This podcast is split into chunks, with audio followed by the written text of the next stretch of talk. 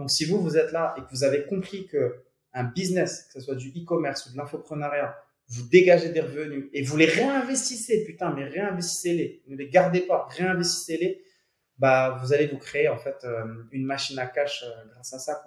Donc, euh, rencontrer, rencontrer, rencontrer. Ça y est, le confinement, il est passé. Il faut maintenant, en fait, rencontrer un maximum de monde.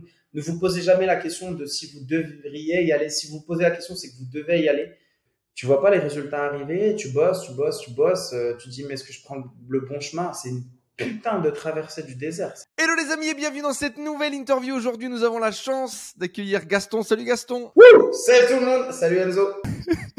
Est-ce que ça va? Est-ce que tu es en forme, frérot? Yes, nickel, nickel, va super fort. Aujourd'hui, on a la chance du coup d'accueillir Gaston Hakim Last, le marketeur au multi-trophée Tucoma Club de chez ClickFunnels, le marketeur notamment de Steve Abdelkarim, dit By Steve sur les réseaux, de Mathieu de Fuck Euro USD.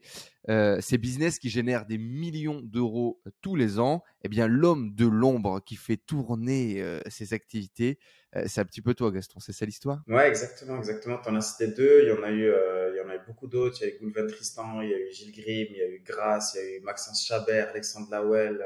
il y en a eu énormément dans tout un tas d'industries différentes. Et effectivement, je fais partie de ces personnes qui sont dans l'ombre, qui kiffent parfois être dans l'ombre qui bossent sur leur tunnel, leur marketing, la partie commerciale, la partie technique, et, euh, et qui parfois se met un peu plus en avant euh, parce que bah, voilà, on a aussi une expertise à partager euh, avec des pépites à donner aussi à certaines personnes, donc on le fait avec plaisir. Comme je le disais en intro, en off de cette, de cette interview, dans cette interview, vous allez avoir plusieurs choses. Vous allez avoir au moins un ou deux fous rires garantis. À chaque fois qu'on est avec Gaston, on se tape des barres. Comme vous le voyez, il porte le sourire sur son visage. La deuxième des choses, c'est certainement des anecdotes de fou sur bien justement comment générer du business sur Internet, des, astuces, des clés au web marketing et également euh, des déclics, des prises de conscience, des chemins de vie, euh, qui, des, breakthroughs, comme on dirait euh, en anglais. Enfin, je n'ai pas assez craché sur le micro, des breakthroughs, comme on dit en, anglais, pour justement passer des caps et, et, et changer un peu d'étape de vie. Mais avant d'être ce marketeur qui génère des millions d'euros sur Internet, Gaston, c'était quoi ton rêve de gosse à toi? Euh, Écoute, moi honnêtement, mon rêve de gosse à la base, je, voulais devenir vétérinaire. Euh, c'est parce que je kiffais les animaux, je kiffais la ferme, euh, je kiffais le grand air. Et, après, quand j'ai découvert qu'il fallait faire S, qu'il fallait être bon en maths, tout ça et tout, je me suis dit laisse tomber. je me suis rendu compte que ça allait être beaucoup trop compliqué, mais mon rêve de gosse, c'était, c'était ça, tu vois. Après tu as des rêves de gosse que tu découvres, que tu redécouvres au fur et à mesure. Et euh, tu sais, il y a même, je pense, des fois des rêves de gosse que tu que tu et que peut-être avec l'âge, tu, tu, redécouvres. Tu vois, par exemple, euh, le fait de vivre euh, proche de ses parents, proche de ses amis, revenir vivre dans un pays qu'on aime techniquement, c'est des rêves qu'on a en tant qu'adulte, mais en soi, ça fait partie aussi de nos rêves de gosse parce que tu kiffes ces endroits-là et tu as envie, euh, as envie d'y revenir. Tu vois. Ça a été notamment, du coup, effectivement, ton chemin. Tu as vécu en France et tu es retourné euh, vivre euh, chez toi au Maroc. Restons quand même un petit peu plus sur cette partie enfance. Du coup, tu grandis au Maroc, l'école au Maroc, tu rêves de devenir vétérinaire. Au final, tu travailles avec certains animaux, on peut le dire. Aujourd'hui, tu es resté fini. Elle est pas mal celle-là. T'es resté, es resté connecté un peu à la branche. Euh, on peut dire que tu as des sacrés individus quand même, notamment euh, les, les, les deux têtes d'affiche avec lesquelles tu bosses aujourd'hui, c'est quand même des sacrés spécimens. Ah ouais, non, non, c'est clair. C'est, euh, des, tu sais, c'est des relations que tu as avec ces personnes-là qui se tissent dans le temps, que tu apprends à connaître. C'est, c'est, un couple en fait. C'est un, un couple que tu as entre un marketeur et un créateur de contenu. Euh, T'en as d'autres qui préfèrent rester en guillemets dans le célibat parce qu'ils veulent gérer euh, leur propre tambouille euh, tout seul. Et t'en as d'autres qui veulent vraiment scaler, se focuser sur la partie plaisir, création de contenu et entre guillemets qui se mettent avec un, marketeur. Et c'est comme tu l'as dit, c'est des, des sacrés animaux parce que t'apprends à les connaître, t'apprends à connaître leur business et c'est comme dans n'importe quel couple, la, la, relation, elle est jamais toujours plate. Des fois, tu as des moments de tension, des fois, tu as des moments d'euphorie, des fois, des moments d'énervement. Et il faut apprendre à vivre avec ça au final. Il faut apprendre à vivre Dans tous les cas, on, en reparlera de, de, ces relations avec ces spécimens. Euh, c'est quoi l'enfance de, de, Gaston euh, au Maroc? Moi, j'adore parce que Gaston, c'est un peu euh, rien que son nom est l'exemple de l'inclusivité. Tu vois, Gaston Hakim. Alors Gaston a des, des prénoms les plus vieux de l'histoire de France et Hakim certainement aussi a des prénoms les plus vieux de l'histoire du Maroc, non?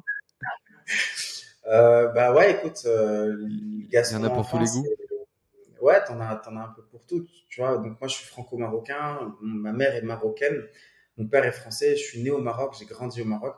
Et tout jeune, tu grandis dans cette, euh, dans cette ouverture d'esprit d'une double culture. Mes parents euh, mmh. ont toujours euh, été bienveillants par rapport à ça. Tu grandis dans l'effort très jeune, en fait, de l'ouverture de l'autre, d'une deuxième langue, d'une deuxième langue, en fait, maternelle.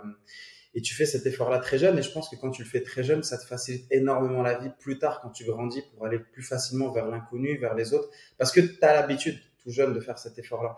Après, c'est hmm. aussi un effort que tu fais parce que c'est à toi de définir tes propres règles de vie euh, parce que tu es issu d'une double culture. T'es pas 100% marocain, t'es pas 100% euh, français. Euh, c'est toi qui te fixes tes propres règles. Tu es franco-marocain. Certaines personnes aiment te mettre dans des cases parce que pour elles, c'est hmm. plus facile à interpréter et pour échanger. Mais toi, en fait, euh, très jeune, tu dois faire preuve de caractère euh, pour imposer aussi tes propres règles. Et c'est pas toujours évident mais tu grandis, euh, tu grandis comme ça. J'ai grandi au Maroc. Tu as, eu raison de le citer. J'ai fait mes études ici au Maroc jusqu'au bac, donc au sein des établissements français qui sont ici basés au Maroc. Et après le bac, parcours de vie où tu pars et tu. Tu es parti faire des études. Ouais, justement, avant de parler des, des, des, des études, il y a beaucoup de, on le voit, il y a beaucoup de, de mix et beaucoup de métis, on va dire. Euh, qui ont du mal à définir une identité. Ils se sentent ni chez eux au bled, ni chez eux en France. Ils ont énormément de mal à, à se trouver. Est-ce que toi, ce truc d'identité a été compliqué à, définir? Euh, Rien que dans le prénom, effectivement, Gaston Hakim, toi, tu es toujours né, on est tous les deux. À la maison, c'était les deux. Comment les gens te jugent de l'extérieur et comment toi, tu définis ton identité en, grandissant? Écoute, euh, Enzo, c'est une excellente question parce que je pense qu'il y a beaucoup de personnes qui vont se reconnaître dans ce cas-là. Les, les... C'est pas facile en fait parce que certes, même ici des fois au Maroc, euh, tu vois, je rencontre certaines personnes, elles me disent tu t'appelles comment, je leur dis Gaston, elles pensent que c'est une blague, euh, tu as le droit à Gaston, à téléphone sont, tu vois tout ça, bon ça y est, tu t'y habitues. tu passes vite à autre chose. Et, tu as raison, des fois ici au Maroc, euh, bah, certaines personnes voient bien que tu es binational ou en tout cas que tu as du mal, en tout cas avec l'arabe classique, l'arabe littéraire. Tu vois, moi je parle. ils te disent, toi, tu es français, quoi. Ouais, c'est ça, où ils comprennent pas, euh, ils comprennent pas euh, vraiment toujours ton parcours de vie, ou en tout cas, on va dire que ça les intéresse pas de faire l'effort de comprendre. Mmh ce que je peux comprendre, d'ailleurs, je me dis, je me dis, t'as pas forcément à faire cet effort-là ou quoi que ce soit. Et en France, quand j'y suis euh, quand j'y suis allé après euh, après mon bac ou quoi, c'était pareil. Euh, des gens veulent te mettre dans une case, ils comprennent pas, t'es un peu bronzé, basané, ils disent pourquoi tu t'appelles Gaston? Ah mais tu t'appelles Hakim, mais alors t'es quoi? T'es musulman ou t'es chrétien ou t'es ci ou t'es ça? Il y a de tout, on va pas se mentir. Et t'as des personnes qui sont, j'ai connu des personnes dans ma vie extrêmement bienveillantes et d'autres qui étaient racistes, c'est normal. et ça arrive et ça forge, ça forge, ça forge. Et c'est pour ça que je te dis, je pense que très jeune, quand tu acceptes ça, que tu te dis, bon, faut que je fixe mes règles, euh, il faut que je décide exactement qu'est-ce que je veux dans ma vie, qu'est-ce que je ne veux pas dans ma vie. C'est une hygiène de vie en fait que tu as et qui te suit. Et au final, tu vois, ça finit même, et on en parlera après, mais ça finit même par déborder dans ton parcours professionnel parce qu'au final, tu dis, OK, j'ai pas envie de rentrer dans le salariat. Comme je l'ai fait très jeune avec mon identité, je vais aussi fixer mes propres règles euh, par rapport à ça, tu vois. C'est à quel âge tu penses que tu commences à te poser ces premiers trucs d'identité ou là, il faut que je commence à, à me définir Ouais, je pense, que, je pense que ça dépend de beaucoup de critères. Moi, je, pense que ça a été assez jeune. Euh, dès le collège et le lycée, mes parents, j'ai jamais été un élève brillant en classe, tu vois. J'avais la moyenne euh, de 10. J'étais un peu l'élève qui foutait pas le bordel, qui était dans le fond, qui, qui, était très poli, qui avait son 10, 12 de moyenne, qui passait de classe, mais qui était jamais extrêmement euh, brillant.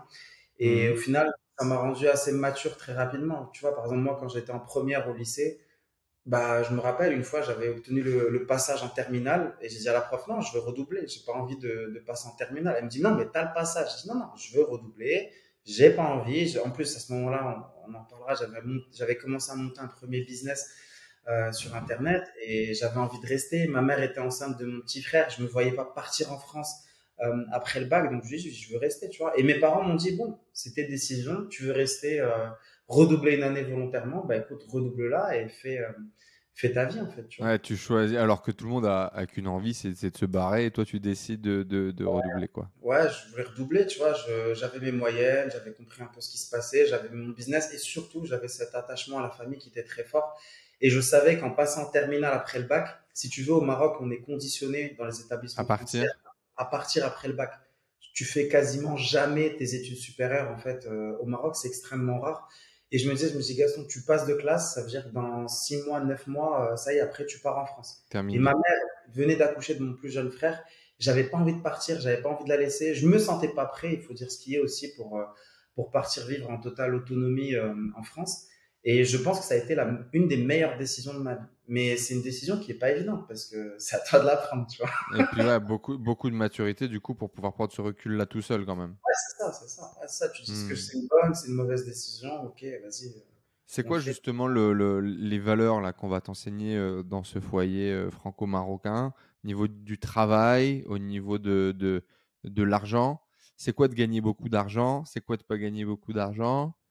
Euh, et, est-ce que le travail, ça doit être dur? Est-ce que c'est quoi les valeurs qu'on va Non, tu sais, c'est comment te dire? Moi, tu vois, j'ai été scolarisé dans un établissement français. Contrairement à ce qui se fait en France, les établissements publics qui sont gratuits, au Maroc, les établissements français, même si tu es de nationalité française, ils sont payants. Et ils hmm. coûtent cher. Ils coûtent putain, ils coûtent super cher. C'est vraiment du privé-privé, tu vois. Donc, il faut que tu imagines que dans une Donc, c'est quoi C'est ton père qui voulait que, bah, tu ailles dans ce type d'éducation bah, En fait, en fait pour t'expliquer le truc, c'est que nous, je pense que j'étais le seul élève de tout le collège et de tout le lycée à être un élève boursier. Parce que mes parents viennent de, de milieux populaires, on n'était pas du tout à l'aise financièrement. Et le consulat de France nous avait attribué des bourses euh, d'études. Mais je pense que dans tout le collège, lycée, peut-être qu'on était deux, trois et il faut que tu imagines que les centaines d'autres élèves sont tous des fils de, fils de. Tu vois, dans ta classe, tu as le fils de, du DG de AXA, euh, AXA Assurance Afrique, de Total Maghreb, euh, qui a le siège au Maroc, il est avec toi en classe. Donc, c'est tous des fils d'eux. Tu vois, tu sors du lycée, tu as le gars, il a son chauffeur qui vient le chercher. Euh, il t'invite à son côté d'anniversaire, tu y vas, le mec, il a quatre femmes de ménage, villa sur trois étages, piscine olympique dans le jardin. Ça peut paraître cliché ce que je raconte pour certains, mais ceux qui ont grandi au Maroc savent de quoi je parle. Et toi, tu es le seul là-dedans, entouré de ces élèves-là, et tu essayes de faire aussi avec tes moyens, parce que eux se payent une multitude de cours privés, toi, tu es là, tu essaies un peu de comprendre, d'avancer un peu à ta sauce. Donc, ce que tu réalises très vite, c'est qu'il y a un gap social euh, qui est lié au côté financier. Et mes parents ne s'en sont jamais cachés. Chaque année, on attendait cette lettre du consulat de France qui nous disait euh, euh, votre bourse est prise en charge à 100%, 90%, vous avez la bourse la cantine ou pas, donc tu attends ça un peu comme un coup près qui va tomber de savoir euh, comment va se passer ta, ta scolarité, tu vois? Donc Dieu merci, ça Ouais, à ce point-là, quoi. Ouais, ouais, non, non, c'était chaud. Franchement, mes parents, ils m'ont, jamais privé de rien, mais tu vois, même par exemple pour. Euh, Tes deux parents bossaient ou maman, elle était à la maison? Mes deux parents bossaient, non, non, mes deux parents bossaient.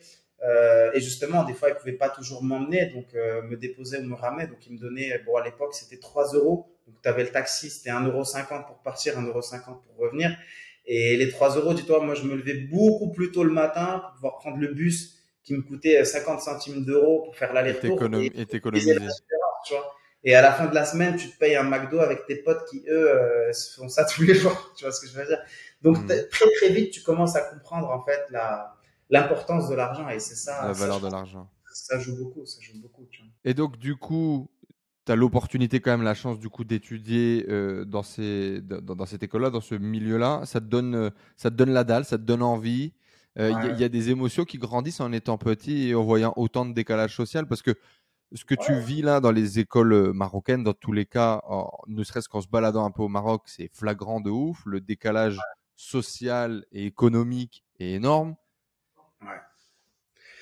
Non, c'est clairement, tu vois, tu vois qu'il y a un truc qui est différent. Je veux dire, toi, tu sais, tu es invité par Dieu merci, il y a des gens qui sont bons sur terre dans ma classe. Euh, même il n'y avait pas de la condescendance et je me suis quand même fait un groupe d'amis et aujourd'hui, euh, plus de dix ans plus tard, on est toujours amis. T'en gardes une poignée avec le temps, ça s'effrite. Hein. Je pense que tout le monde se reconnaîtra maintenant. Mmh.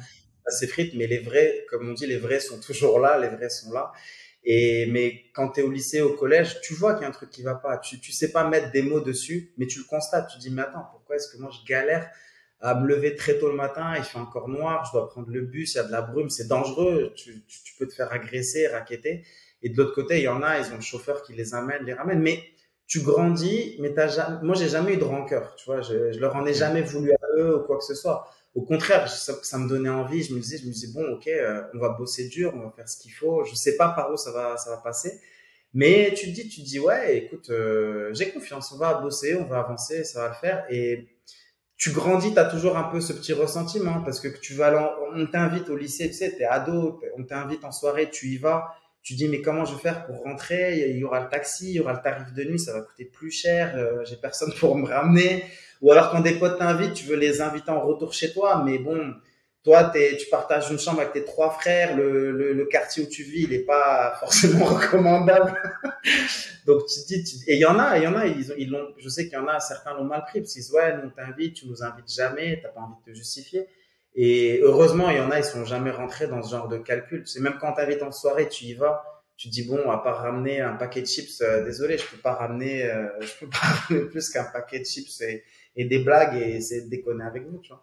Mais tu grandis avec ça, t'as pas de rancœur, mais tu sais que tu as, envie de as envie d'y arriver parce que tu as des as des gens autour de toi qui y arrivent, tu te dis bah moi aussi je veux ça un jour en fait. C'était quoi le, le, rêve justement du petit Gaston Donc on, avait compris ton rêve de gosse, mais là du coup en, en, grandissant au lycée etc, tu te disais je vais je vais finir cadre dans une grande société et, et gagner mes 2000 euros par mois C'était quoi l'objectif? C'était quoi le plan? Honnêtement, je vais te dire, euh, je suis quelqu'un qui a toujours euh, fait, euh, je vais pas dire mois par mois, mais à la limite année par année, tu vois. Je... Parce que tu sais, en fait, quand, quand tu grandis de la façon dont moi j'ai grandi, peut-être certains s'identifieront, c'est que la visibilité que tu as, c'est jusqu'au lycée. Ça veut dire que tu sais que tu vas passer le bac. Et après, en fait, tu as une deuxième phase de vie qui est après le lycée. Et tu sais que tu vas traverser la Méditerranée et tu vas te retrouver en France. Et c'est bizarre de dire comme ça parce que j'ai la double nationalité depuis que je suis né, mais la France, j'y allais quasiment jamais en fait. Tu vois, contrairement à certains franco-marocains qui sont nés en France et qui venaient au Maroc chaque été et ils descendent au bled comme ils disent en famille, moi, j'étais quasiment jamais allé en France. Et donc en fait, pour moi, c'était l'inconnu. Donc je savais même pas en fait euh, qu'est-ce que j'irais faire là-bas ou quoi que ce soit t'as pas de famille, t'as pas d'amis, t'as pas de contact, t'as personne. Donc la visibilité, c'est jusqu'au lycée, tu vois. Et, euh, et après le lycée, c'est là où tu commences à refaire des plans. Mais tu sais juste une chose, tu as envie de grandir et tu as envie de gagner de l'argent parce que tu te dis, bon, ok, euh, j'ai fait des études, je sais pas où ça va me mener, mais euh, j'ai envie de faire du cash en fait. J'ai compris que ça passait par de l'argent. J'ai compris que l'argent facilite la vie et c'est très simple je, je peux mettre n'importe qui devant moi en débat, mais l'argent facilite la vie. Me dis pas que l'argent fait pas le bonheur ou je sais pas quoi. L'argent te facilite la vie, ça c'est une certitude quoi. Tout à l'heure, tu disais vétérinaire, non, euh, non, faut faire des études. Au final, tu vas en faire des études, bac plus 6 aujourd'hui. Euh, qu'est-ce que tu vas faire du coup en, en, en post-bac et comment ça va se passer pour toi à ce moment-là? Ben écoute, post-bac, euh, je, pars, je pars à Montpellier un peu par hasard je m'inscris dans une fac. Sympa euh, Montpellier en plus. Ouais, j'ai kiffé, franchement, mais certaines, certaines des meilleures années euh, de d'ado, euh, je les ai passées à Montpellier, vraiment une ville que j'affectionne particulièrement. J'arrive un peu par hasard à Montpellier parce que c'est l'académie de rattachement quand tu es scolarisé au Maroc. j'ai un ami là-bas qui, qui est, qui lui n'avait pas redoublé, donc du coup, je lui dis, j'ai pas j'arrive à Montpellier. Un an d'avance. Mmh il a un an d'avance. J'arrive, euh, lui se barre parce qu'il a, un, il a un truc de famille, il doit partir sur Nice. Et en fait, j'arrive à Montpellier. Et là, mec, je, je te, tu découvres un peu la vie, quoi. C'est-à-dire que il te faut un logement, euh, mais t'as pas de garant. Euh, tu veux ouvrir un compte en banque, mais t'as pas de logement. Donc tu dis, tu dis bon, ben t'es-vous d'accord? Donc par quoi, par quoi est-ce que je commence? Par quoi je commence? Et, c'est par quoi je commence. Et là, je vais dire ce qui est. On a énormément de chance en France parce que on a le Crous, on a le système des bourses. Euh, et moi, j'étais boursier. Alors, à mon époque, c'était boursier euh, échelon 6, c'est-à-dire que c'est vraiment le max. c'est le max. C'est le max. Il n'y a rien au-dessus de boursier 6. Tu sais que moi, j'avais la frustration de ouf. Euh, enfin, frustration de ouf. Tout est relatif, mais. donc j'avais, moi je viens de, de, ZEP et tout, tu vois, je viens aussi de, de, de milieux sociaux bas, on va dire, ouvriers. Et donc j'avais tous mes potes qui étaient quasiment boursiers, boursiers échelon 6. Donc, euh, ils avaient euh, quasiment 500 balles par mois, tu vois. C'est à peu près ça. C'est 400, 458. Ça, ça m'avait marqué 458 Et donc, mes potes, ils avaient des apparts, frère. Ils avaient des motos. ils mettaient de l'essence, ils vivaient, tu vois. Moi, mes parents, ils travaillaient tous les deux. J'avais euh, pas d'argent de poche. J'avais Walou comparé à eux. Tu vois ce que je veux dire? J'étais là en mode frère, c'est chaud.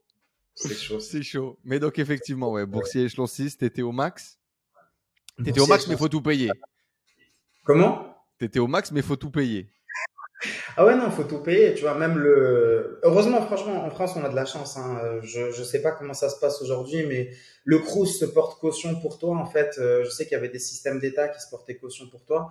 Donc, tu te retrouves à avoir une chambre, euh, euh, toilette partagée, mais au moins, tu te retrouves euh, à avoir ta propre chambre dans une cité universitaire.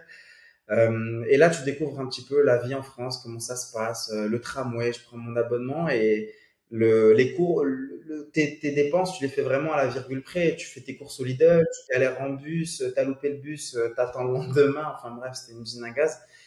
Donc euh, pour te faire parcours post-bac, en gros, c'était donc euh, deux ans à Montpellier. Après les deux ans, donc je fais sciences éco. Je galère comme un ouf parce qu'en fait, dis-toi que j'avais juste mal compris qu'est-ce que c'était que la filière éco. Mec, c'était un, un délire. En fait, à la base, moi, j'ai fait un bac ES SP éco. Et en spéco, tu apprends juste des trucs théoriques, tu vois, genre Keynes, Adam Smith, euh, des trucs comme ça. Et en fait, euh, je m'inscris en fac d'économie et là, j'arrive et je me retrouve avec des maths, des Bah, stats, les maths, des Ouais, oui. euh, des trucs de, de, de, de psychopathe. Et je me dis, mais toi qui es nul en maths, qu'est-ce que tu vas faire là-dedans? Tu t'aimes pas ça.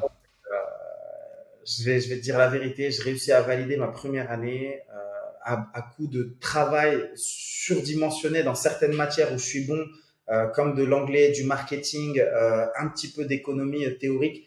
Et derrière, je le dis honnêtement, avec de la triche aussi dans certaines matières, en maths, en droit, en éco, beaucoup de triche même, même énormément. de- Des feuilles doubles entières, recto verso. d'anti-sèche. Euh, donc, euh, mais ça t'apprend aussi beaucoup de choses, hein, je te jure, ça Euh, là, t'apprend. ça t'apprend à te débrouiller. Ça t'apprend à te débrouiller, ça t'apprend le travail en équipe. Je, je, je dis pas aux gens de le faire, je dis pas aux gens de le faire. Même mon plus jeune frère, euh, mais je lui dis, je dis, faut pas tricher, mais je vais te dire la vérité. Il y a des fois où moi je trichais, je me disais putain, heureusement je l'ai fait quoi. Donc euh, finalement, je passe la première année, je passe en deuxième année en marketing. Donc là, je réussis à faire euh, une équivalence, je passe en marketing. Donc là, je suis beaucoup plus à l'aise. Je finis mes deux ans, je commence à en avoir marre de Montpellier, je pars en Erasmus en Allemagne. Ça a été une grosse galère. À la base, je voulais partir en Suède.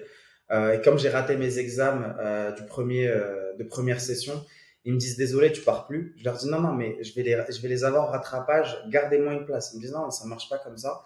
Donc, euh, je passe quand même les rattrapages. Je réussis et je viens le voir. Il me dit il reste de la place qu'en Allemagne. Donc, je lui dis ok, bah let's go pour l'Allemagne.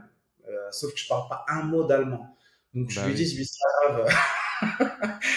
pas grave. c'est pas grave, on va. Et donc on là, va- c'est quoi Là, tu te dis, ouais, faut profiter du truc? Genre, il y a la possibilité de voyager, l'Erasmus, t'es, t'es, t'es encadré, c'est assez facile. Euh, tu- Ouais, c'est ça. Et puis j'avais fait déjà deux ans à Montpellier, tu vois, c'est une belle ville étudiante, mais ça y est, tu commences un peu à faire le tour. Et tu dis, tu dis bon, ok, j'ai étudié, il y a moyen d'avoir des aides euh, financièrement parlant pour aller en Allemagne, euh, quitte à avoir bougé du Maroc et avoir vécu tout ça en France, euh, let's go, on va, let's try, on va voir ce qui se passe en fait ailleurs, tu vois. Ouais, complètement. Euh, donc voilà, donc finalement, je pars pour ma troisième année de licence en Allemagne. Là, euh, encore une fois, j'ai de la chance parce que je suis boursier échelon 6 euh, Crous. J'ai une bourse euh, sur critères sociaux euh, de mobilité et j'ai une bourse euh, sur critères sociaux euh, de la région. Donc en fait, je passe de presque de 500 euros par mois à 950 euros, tu vois, donc euh, 950 000 euros. Franchement, là, j'étais bien. Mais tu sais, franchement, s'il y a des gens qui écoutent cette interview, je vous le dis, il y a des aides des fois, mais ce qu'il faut retenir, c'est que les gens ont la flemme. Les gens ont la flemme, tu vois. Moi, j'avais la Comment dalle. comment t'as eu ces informations-là, du coup, via le Crous au départ et ensuite creuser, chercher Mec, tu creuses de ouf. Quand t'as la dalle et que t'as pas le choix, tu creuses en fait. Tu vois, c'est comme les tunnels de vente, le business en ligne. Quand t'as la Mhm. dalle, tu creuses, tu trouves tes putains de solutions en Tu fait. trouves des solutions. Et il y a, il y a même tellement, tellement d'aides, mais les gens, ils ont là. Tu vois, moi, par exemple, je lisais le dossier et je voyais, j'étais avec des potes, on s'était posé à 3-4, tu lis le dossier, alors lettre de recommandation, lettre de motivation, des photos, des tata. Et il y en a, ça y est, ils arrêtent, ils disent non, vas-y, lettre de recommandation, je vais galérer, lettre de motivation, j'ai la flemme. Je disais, ok, bah démerdez-vous, moi, j'ai pas le choix, il faut que je le fasse, tu vois. Donc tu grattes et au final, pour toi, ça devient plus facilement accessible parce que tu fais partie des rares personnes à essayer, là où d'autres se sont motivés, en fait, tu vois. Donc, euh, je pars en Allemagne. Je réussis à arriver quasiment à 1000 euros par mois. Bon, le coût en Allemagne de la vie coûte un peu plus cher, mais au final, ça me permet même d'économiser un peu chaque mois, en fait, euh, ce que je peux. Je passe une année de dingue en Erasmus. Euh, j'apprends énormément, j'apprends l'allemand, j'apprends, je m'améliore en anglais. Euh, je, je, je, découvre toute, toute l'Allemagne, je voyage énormément. Et là, donc, on finit l'année et je me dis non, c'est pas possible que je rentre en France. Le système scolaire en Allemagne est tellement beau par rapport à ce qui se fait en France. Ah ouais? Rien à voir, rien à voir. Là-bas, tu es dans une vraie collaboration avec les profs. Tu peux te permettre de leur dire que tu n'es pas d'accord avec eux. Tu récupères les cours avant même de les démarrer. Donc, c'est c'est pas des cours d'amphithéâtre qui sont des cours magistraux, tu vois. C'est de la vraie collaboration. Donc, je valide mon année. Donc là, j'ai j'ai une double licence. Et euh, je me dis, je peux pas rentrer en France. Donc je regarde et je vois que je peux partir euh, au Canada en fait. Je peux partir en crépuc des échanges universitaires au Canada.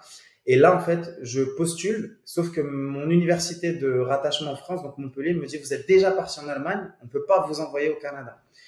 Et là, euh, je dis, je dis, ok, d'accord, pas de souci. Et ce que je fais en fait, c'est que j'appelle quand même l'université au Canada et je discute avec eux et je leur dis, voilà, je, je veux venir, j'ai postulé chez vous et tout. Et au détour d'une conversation, en fait, euh, ils apprennent que je fais du rugby, en fait. Parce que, bon, on n'a pas parlé, mais moi, j'ai démarré le rugby au Maroc. J'en ai fait en France, j'en ai fait en Allemagne. Et en fait, pour moi, ça a toujours été aussi un vecteur d'intégration. Tu vois, le rugby, tu arrives, tu trouves un club, ça y est, tu te fais un groupe de potes et ça t'aide énormément. Ouais, et en fait, au Canada, part. ça t'aide énormément, tu vois. Et au Canada, ils apprennent que je fais du rugby. Ils me disent, mais attendez, nous, on a une équipe universitaire et on, on cherche des joueurs euh, francophones qui ont un bon niveau pour euh, nous apprendre un peu aussi ce qu'ils ont et élever un peu le niveau de l'équipe. Ils me disent, OK, c'est bon, on gère tout ça et tout. Et en fait, le lendemain, mon université me rappelle, ils me disent, ouais, qu'est-ce que vous faites? Vous êtes passé au-dessus de nous, pour qui vous vous prenez Patata. Ils m'engueulent, ils me passent un savon. euh, je me rappelle, euh, dédicace à Monsieur Frédéric Achard. Genre cette drôle, vidéo.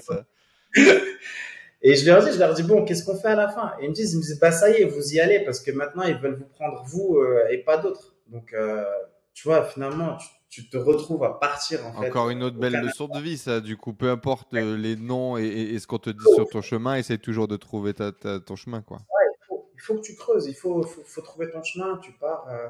Donc, je me retrouve au Canada. Euh, J'arrive au Canada et en fait, là, euh, tu sais, Donc, même vraiment- Donc déjà là, tu as voyagé de ouf sans thune depuis le début.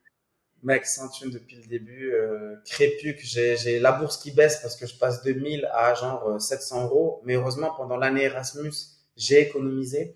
Euh, on en parlera peut-être après, mais j'avais monté un business en ligne qui tournait à côté, qui m'aidait un petit peu de 200, 500 euros. euh, ça m'aidait un peu. Donc je mettais, ouais, ouais, de ouf quand t'es étudiant, tu sais. euh, et je mettais de côté tout ce qui venait, je le mettais de côté, je le mettais de côté.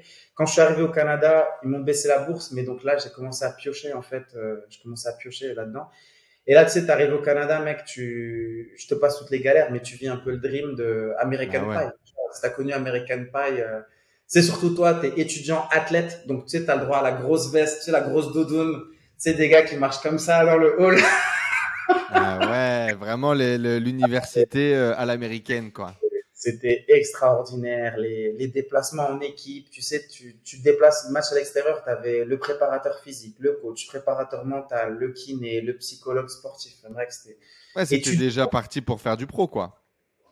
Ben, écoute, pro, ouais, j'avais pu passer en pro, mais il s'était passé un truc. Au final, j'avais pas obtenu des papiers à temps, euh, en tout cas avec l'équipe du Maroc, pas juste avec l'équipe du Maroc. Et finalement, avec les études, tu te rends compte que c'est trop compliqué de, de faire pro. C'est soit l'un, soit l'autre, mais c'est vraiment trop complexe. Donc, euh, donc voilà, donc je fais mon année, euh, je fais mon année en fait au Canada. Je kiffe de ouf. Euh, j'ai des très très très bonnes notes. Et finalement, euh, bon là, euh, l'université de Montpellier me dit ça et là, vraiment, faut que tu rentres.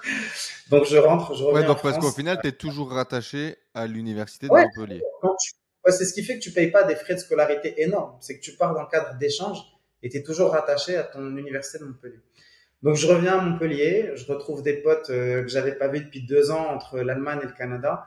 Euh, tu les vois, ils sont là, ils sont toujours dans leur petit train-train quotidien, le tramway, ligne 1, euh... enfin bref, tu vois, c'est leur vie. Hein. Je respecte. Donc toi, tu reviens, tu es un peu deg, tu reviens, tu kiffes, mais tu étais tellement loin dans des délires entre l'Allemagne et le Canada.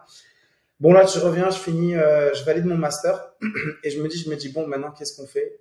Honnêtement, j'avais aucune idée. J'ai un master en marketing et là, je me rends compte que je kiffe le sport et je postule pour intégrer l'école de commerce de Marseille pour un master spécialisé. Donc c'est sur dossier, candidature, tout ça et tout. Et, euh, et, donc je postule vraiment un peu par hasard en master en événementiel sportif.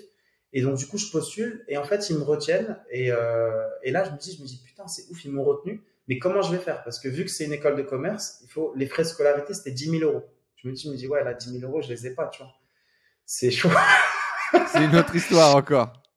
Là, c'était chaud. Donc, au final, je vends le business en ligne qui tournait. Donc, c'était un site de conseil en paris sportif. Donc, je le vends. Euh, L'autre associé qui est avec moi le, le, rachète pour 9500 euros et ça me paye les frais de scolarité. Et là, je rentre, en fait, euh, je, rentre, je rentre à Marseille. c'est une belle histoire, ça. Putain, je la connaissais pas. Tu vends ton premier business en ligne que tu avais monté pour payer tes frais d'école de commerce. Bah, aujourd'hui, aujourd'hui, il génère combien ce business? Euh, Écoute, honnêtement, ben, le site, il s'appelait Chrono Conseil Club et c'était un site en fait où euh, moi, tu vois, de temps en temps, je, goûtais un peu au prono euh, sportif et j'avais rencontré des gars, c'était des fous furieux, tu vois, ils analysaient Messi, son chien il est malade, sa femme elle est vénère, il marquera pas à ce match-là. Tu connais les gars qui partent loin. Et je leur dis, bah venez, on crée un, un espèce de site forum, les gens payent, vous partagez vos pronos une fois que vous avez pris les trucs. Et ça marchait bien, tu vois. En plus, il y avait une révolution. c'est les VIP et tu avais commencé ça en quelle année? Écoute, je l'avais commencé, c'était en première année, euh, première année à la fac. Donc, euh, première année après le bac, en fait. Première année après le bac. Euh, je crois que j'ai eu le bac en 2008, si je dis pas de conneries. T'imagines, 2009, quoi. Ouais. En fait, tu sais, quand je suis parti à Montpellier, je cherchais un taf. Et j'étais agent de sécurité de nuit, en fait, à la cité universitaire mec de nuit. Donc, du coup, je, de 20h jusqu'à 6h du matin, tu es assis dans une loge. On a mis le rubber rugbyman euh, à la sécu. Mec, je te jure, c'était, c'était, c'est ouf. Tu sais, parce qu'en plus, tu es là, t'attends. À la base, on te prend juste parce que tu as un bon relationnel avec les gens et que tu es un peu baraqué, tu vois. Et en fait, pendant un an, je, tu fais par alternance, mais tu fais des cycles de 20h à 6h du matin. Hmm. Et en général, de minuit à 6 heures, il se passe rien. Donc je me disais, je me disais, mais on fait quoi? On mate des films, des séries, je bookine.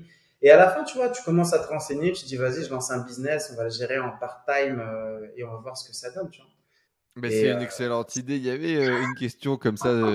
tu, tu vois qui c'est, Emilio Abril? Qui ça? Emilio Abril. Non, non c'est un YouTuber. Il doit avoir, je sais pas, 500 000 abonnés, un truc comme ça. C'est un pote qui est sur le développement personnel. Et il y a un gars un jour, il lui dit euh, si tu si tu dois choisir un métier, t'as pas le choix, tu repars de zéro, t'as pas de thunes et tout, qu'est-ce que tu fais? Il a répondu je fais veilleur de nuit dans un parking. Comme ça, j'ai le temps de bosser sur mon business pendant que tout le monde dort. Je te jure, il a raison. Il a raison. Et en plus, tu sais, ça t'apprend beaucoup sur la vie parce que tu sais, t'es vigile de nuit et en fait, euh, tu vis des scènes ouf. Mec, je pourrais te raconter des anecdotes de ouf entre les gens qui rentrent bourrés à 3 heures du matin, qui viennent te demander leur courrier, tu dis, tu dis, mes frères, va dormir, tu vas rien lire de ton courrier, je te donnerai demain. Euh, le, je me rappellerai toute ma vie, une fois, deux, deux flics qui viennent avec un mec qui était menotté euh, derrière. Écoute, ça, ils rentrent à 21h, ils viennent, ils me disent, ouais, ouvrez-nous la chambre euh, du jeune homme parce que euh, on le suspecte de revendre du cannabis. sais, moi, je dis, je dis, mais attendez, j'ai jamais vu ça de ma vie et tout. Il me dit, non, non, ouvrez-nous la porte et tout. Et moi, je pense que j'étais dans un film. Et là, je dis aux gendarmes, je leur dis, je leur dis, mais est-ce que vous avez un mandat de perquisition? Et bah oui. Comme dans un film, frérot. Euh, Vous avez les papiers là, les frères, ou pas? Et le gars, il était noté derrière, et il dit, ouais, il a raison, et tout. Et les gendarmes, vous écrivez, vous êtes dans NCIS ou euh, vous êtes dans... mais la vérité, en plus, c'est que c'est ça, non? Je, je sais pas, la vérité. Légalement, ils ont pas le droit, les mecs honnêtement, je veux dire, ça s'est passé. Il m'a dit ça dans ma tête. Je me dis, mais garçon, qui, tu connais même pas ce gars, pour qui tu te prends Qu'est-ce qu'on s'en bat les couilles ouais. Donne les clés et terminé. Et en fait, j'ai dit, et en plus, j'étais sur un film, je sais pas ce que je faisais, et donc euh, je dis, j'attendais, j'appelle le directeur. Le directeur, il me dit, écoute, ouvre-leur la porte, tu les accompagnes, parce que sinon, ils vont juste la défoncer, ils vont rentrer. Donc, euh, non, mais des scènes comme ça, mais plein, plein, plein. Mais en tout cas, voilà, tu bosses de nuit, tu es un peu fatigué le lendemain, donc forcément, il faut que tu gères un peu au niveau des cours. Mais ça te permet de monter un business et qui te rapporte euh, de l'argent, hein, chaque mois qui te rapporte un peu. Et euh, tu sais, surtout quand tu es un empathique comme moi, tu, tu, commences à créer une espèce d'attache émotionnelle à un business, sauf que ça reste un business, tu vois. Et quand vient le mmh. moment où je me retire, je le revends, euh, tu le revends, ça fait un peu chier, tu prends tes 9500 et tu payes les frais de À ce moment-là, ouais, ça faisait entre 2 et 400 euros par mois, c'est ça, de revenus pour toi? Ouais, à peu près, à peu près. mais de façon très. donc là, tu te dis, ouais, 10 000 euros, euh, c'est la clé pour euh, payer mon école, qui va me payer. Euh ouais, c'est ça. Je me dis, je me dis, bon, écoute, on va le lancer. En plus, je, je, je, voyais un peu le business. Je me dis, je me dis, bon, la façon dont il a été construit, la façon dont il a été battu, je le vois pas être périn sur du, sur du long terme. Et, euh, et au final, je, je, sors en fait euh, complètement de Comment tu as l'idée de monter ce business quand même? Parce que bon, c'est quand même atypique. Tu, tu, vas commencer à créer une première euh, entreprise, commencer à gagner de l'argent sur Internet? Ouais, en fait, si tu veux, c'est il y a deux choses. moi, je suis quelqu'un d'empathique et je suis quelqu'un qui est énormément dans le partage. Tu vois, genre, je pourrais me poser, partager. J'adore en fait partager avec les gens. Et donc, en gros, même quand j'étais au lycée, dis-toi que je t'ai dit à un moment quand j'étais en première, ce qui a fait que j'ai voulu redoubler, c'est que j'avais un business c'était un site de révision pour le bac. Ça s'appelait fiche-bac.com. Et donc, en gros, le, concept était, moi, je faisais partie des élèves, je sais pas toi, Enzo, mais qui allaient voir la, meuf première de la classe et qui disaient, s'il te plaît, est-ce que je peux avoir tes fiches de révision? Frère, moi, j'ai embauché le premier de la classe pour me faire des annales bac, frère. C'est comme ça que j'ai eu mon bac. Trois semaines avant, il est venu chez moi, tac, on a bossé. Sinon, j'avais pas mon bac, c'est sûr. Ouais, ben moi, c'est plus ou moins pareil. Hein. C'est juste que je suis allé le voir, il me les donnait. Et après, je me disais, je mais Gaston, tu galères de ouf avec ça. Fais un site, tu les mets dessus. Et au final, toutes les fiches que je récupérais, j'avais créé un, un, site euh, hyper simple hein, en HTML, petit template WordPress, tu les mettais dessus. Et en gros, le concept, euh, c'était gratuit. Ça veut dire qu'en fait, tu venais, tu pouvais mettre une fiche de révision. Si tu en mettais une, tu avais le droit d'en télécharger une. Tu vois Et il y avait un système de notation et de commentaires. Donc les gens, ils notaient et très facilement, au bout de quelques mois, en fait, il y avait les meilleures fiches de révision qui commencent à émerger sur différents sujets. Il faut que tu, il faut que les gens qui écoutent cette vidéo se remettent dans le contexte de 2008. Hein. 2008, c'est pas comme aujourd'hui. C'est énorme, euh, frère. Et tu montes ça comment là? Tu tapes sur YouTube comment créer un site WordPress et. Ben, j'allais sur un site qui à l'époque s'appelait le site du zéro. Je sais pas si tu as bah, connu. Bien sûr. Euh... Bah, frère, moi je suis développeur à la base. Hein. C'est ma formation, mon premier site internet. Hein. Ah, zéro. Zozo, il s'appelait, il s'appelait comment le, le LAN? C'était Zozo, Zoro, Roro? Et Mathéo 21. Mathéo 21, Mathéo 21 frère. Mathéo, ah, si tu nous écoutes. Sache que tu as aidé une génération entière. Mathéo 21, du coup, pour tous ceux qui nous écoutent, c'est celui qui éditait tous les tutoriels dédiés au développement web à l'époque, et notamment, du coup, ces longs tutos HTML, CSS, PHP. Il en a fait d'autres. Hein. Je me demande s'il est, s'il a été basculé d'ailleurs sur Open Classroom ou pas, parce que le site du zéro est devenu du coup un business par la suite qui s'appelle aujourd'hui Open Classroom. Euh, ce gars, il a impacté ta vie, il a impacté la mienne à un niveau. Celle de, de milliers, de personnes. tu vois, ce gars-là, quand il dit ouais, mon rêve, c'est de d'impacter positivement la vie de 10 000 personnes, mais il l'a déjà fait. C'est même pas 10 000, c'est des millions et des il millions. A éclaté, ouais, ouais, c'est sûr.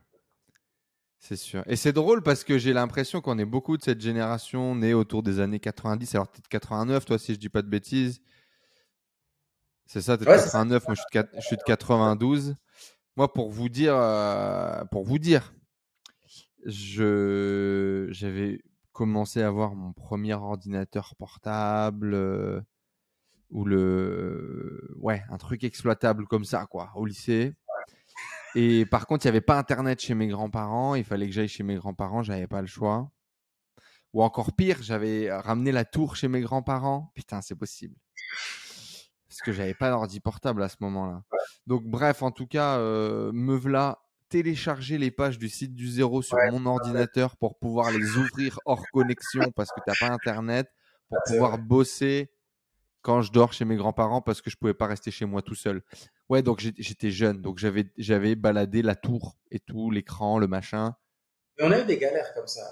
au Maroc, nous, enfin ma génération a fait partie de celle qui a vu Internet arriver au Maroc. Dis-toi que nous, à l'époque, une heure dans un, les premiers cybercafés qui avaient ouvert, les gens n'avaient pas Internet chez eux. Tu payais 2 euros de l'heure. En 2008, 2 euros. Déjà au Maroc, c'est 20 à 25 dirhams. C'était énorme. C'était énorme. Et tu y allais et la connexion, elle était lente. C'était du 124, je crois, 128. Tu y allais, moi j'allais sur deux sites. Il y avait, il y avait site du zéro et il y avait jeuxvideo.com parce que tu sais, tu pouvais télécharger sur WinZip euh, certains trucs, tu vois. Et je me dis, je me dis, vas-y, prends vite ça, ça, ça. En plus, on faisait de la merde. On ouvrait 15 onglets. À l'époque, moi, j'avais pas compris que tu ouvrais 15 onglets. Donc, du coup, c'était encore Ça chargeait tout. Mais, euh, mais en tout cas, euh, donc pour répondre à ta question, site du zéro.com, t'allais dessus, il y avait un forum, j'ai rencontré un gars, un deuxième gars, un, qui était en France, un qui était euh, à Malte, je sais plus où, et on commence à discuter, et puis on, on, est ensemble dans le même délire, un qui maîtrise JavaScript, un PHP, moi un HTML, et, et on lance ça, tu vois. Et donc, euh, fishback.com, qui naît à la base, pour répondre à ta question initiale, d'une volonté de partage, et au final, euh, qui commence même à créer des petits revenus, tu vois. Je me rappelle, il y avait du AdSense, je me rappellerai toute ma vie, j'avais reçu un chèque à la maison, je l'amène à mon père, et mon père, il me dit, il me dit, mais qu'est-ce que tu veux que je fasse ce chèque? T'as même pas de compte en banque, je vais aller à la banque, ils vont me demander qui est Google AdSense, qu'est-ce qu'on en fait? Et je crois que le chèque, il doit traîner encore euh, quelque part, tu vois. Je l'ai jamais encaissé. Il faudrait, faudrait l'encadrer, frère. Putain. je, vais, je vais enlever les trucs comme ma club. Je vais l'encadrer parce que je pense. Exactement. Euh, peut-être, peut-être que ce chèque AdSense, mec, a plus de valeur que ton troisième ou quatrième tout comme club, tu vois. C'était, c'était dingue. C'est fou. Euh, ouais, donc tu mets quand même les mains de, tu mets quand même les mains de les mains dedans assez tôt. Euh, tu crées tes premiers sites, t'as pas peur d'y aller et, et, tu pars à l'aventure. Tu génères du trafic, tu génères des premiers revenus. Euh, parce que ce qu'il faut comprendre derrière aussi, c'est qu'il faut penser, ah oui, je peux monétiser mon site avec AdSense, comment fonctionne la régie, installer le plugin, le mettre en place, etc. etc. Tu sais, j'ai eu beaucoup de chance avec mes parents. Honnêtement, euh, mes parents, j'ai vraiment eu de la chance avec eux parce que ils me voyaient passer des heures et des heures et des heures sur l'ordi. Euh, parce qu'après, bon, on a pris un petit modem à la maison et tout. Mais mes parents, ils ont toujours été dans le contrôle, mais en même temps, toujours aussi dans la confiance. Tu vois, en mode, OK, tant que tu assures à l'école, tu ramènes au moins le 10, 12, on te laisse, on te laisse euh, faire tes délires de, de site internet. Surtout quand mon père a, vu un jour le chèque, il m'a dit mais c'est quoi ce truc? Tu fais rien d'illégal Je dis papa, je te jure que non. Ils ont pas, ils comprennent rien. Tout ouais, ça, c'était pas, c'était pas 2000 balles, ça devait être 24,92 euros ou un truc comme ça. Même pas, c'était, je crois qu'il fallait que tu atteignes 100 dollars, donc je crois que c'était du 101 ou 105, une connerie comme ça. Oh, c'est beau quand Mon même. père à la base, il est, il est, il est mécanicien en freinage, tu vois, donc c'est pas du tout son, c'est pas du tout son monde. Et euh, mais en tout cas, ça te met le ça te met le pied dedans, le nez dedans. Et après, quand j'étais en France, donc euh, je passais mes nuits à un petit peu à chercher comment faire de l'argent. Donc tu es là, ouais, les paris sportifs, ah ok, pourquoi pas. Tu rentres dans des forums de paris sportifs et tu rencontres certains gars et euh, en échangeant finalement on crée ce site qui s'appelait Prono Conseil Club. Et d'ailleurs à l'époque, pour l'anecdote, on était concurrent avec Maxence Rigotier. C'était un de ses premiers, un de ses premiers. Un de ses ben, il a, il a lancé plus tard que ça, non, Maxence? Tu étais là avant Maxence Rigotier on était, sur Chrono Conseil Club, on était là avant Maxence. Mais Maxence avait commencé la formation avec Blogueur Pro de Olivier Roland. Olivier Roland. Ouais. En fait, là où ça a fait la différence entre, d'ailleurs ça peut aider certaines personnes, là où ça fait la différence entre Maxence et moi, c'est que moi je faisais mon truc dans mon coin, je me formais en autodidacte, mais j'avais pas capté l'intérêt de faire des mails, des vidéos YouTube, ce genre de choses. Maxence, lui, a investi dans une formation il a, il a trouvé la niche, mais il a implémenté toutes ces stratégies. Tu vois, il a acheté la formation. Moi, j'avais pas les moyens d'acheter la formation, et même si je l'avais trouvé, je ne sais pas si je l'aurais acheté ou pas. Et, euh, et enfin bref, et ça, je pense, si pour certaines personnes, je vous le conseille. Si vous avez, vous devez comprendre que parfois il faut investir. Des fois, le faire par soi-même, c'est pas suffisant. Il faut investir, et ça te fait des, des impacts en fait euh, totalement différents. Donc nous, on était dans notre coin, on gagnait notre argent, tu sais, surtout sur les ouvertures de compte. Tu ouvres un compte sur Bwin, sur Paris 11 Sport, tu touches en fait de l'affiliation. La réglementation, à ce moment-là, elle avait été hyper avantageuse parce que euh, ils avaient, il y avait l'Ariel, l'Argel, ARJEL pour certains qui connaissent, qui étaient passés par là, qui avaient refermé tous les comptes. Il fallait que tu réouvres tes comptes en tant que résident français. Enfin bref. Oh, magnifique. Mais comme ils avaient refermé tous les comptes, tout le monde devait bah, nouveaux opt-in pour tout le monde. Affiliation à fond les ballons. Exactement. Et donc nous on était là et on gagnait grâce à ça et je l'ai vendu en, je l'ai vendu avant de rentrer à, Marseille. Quoi.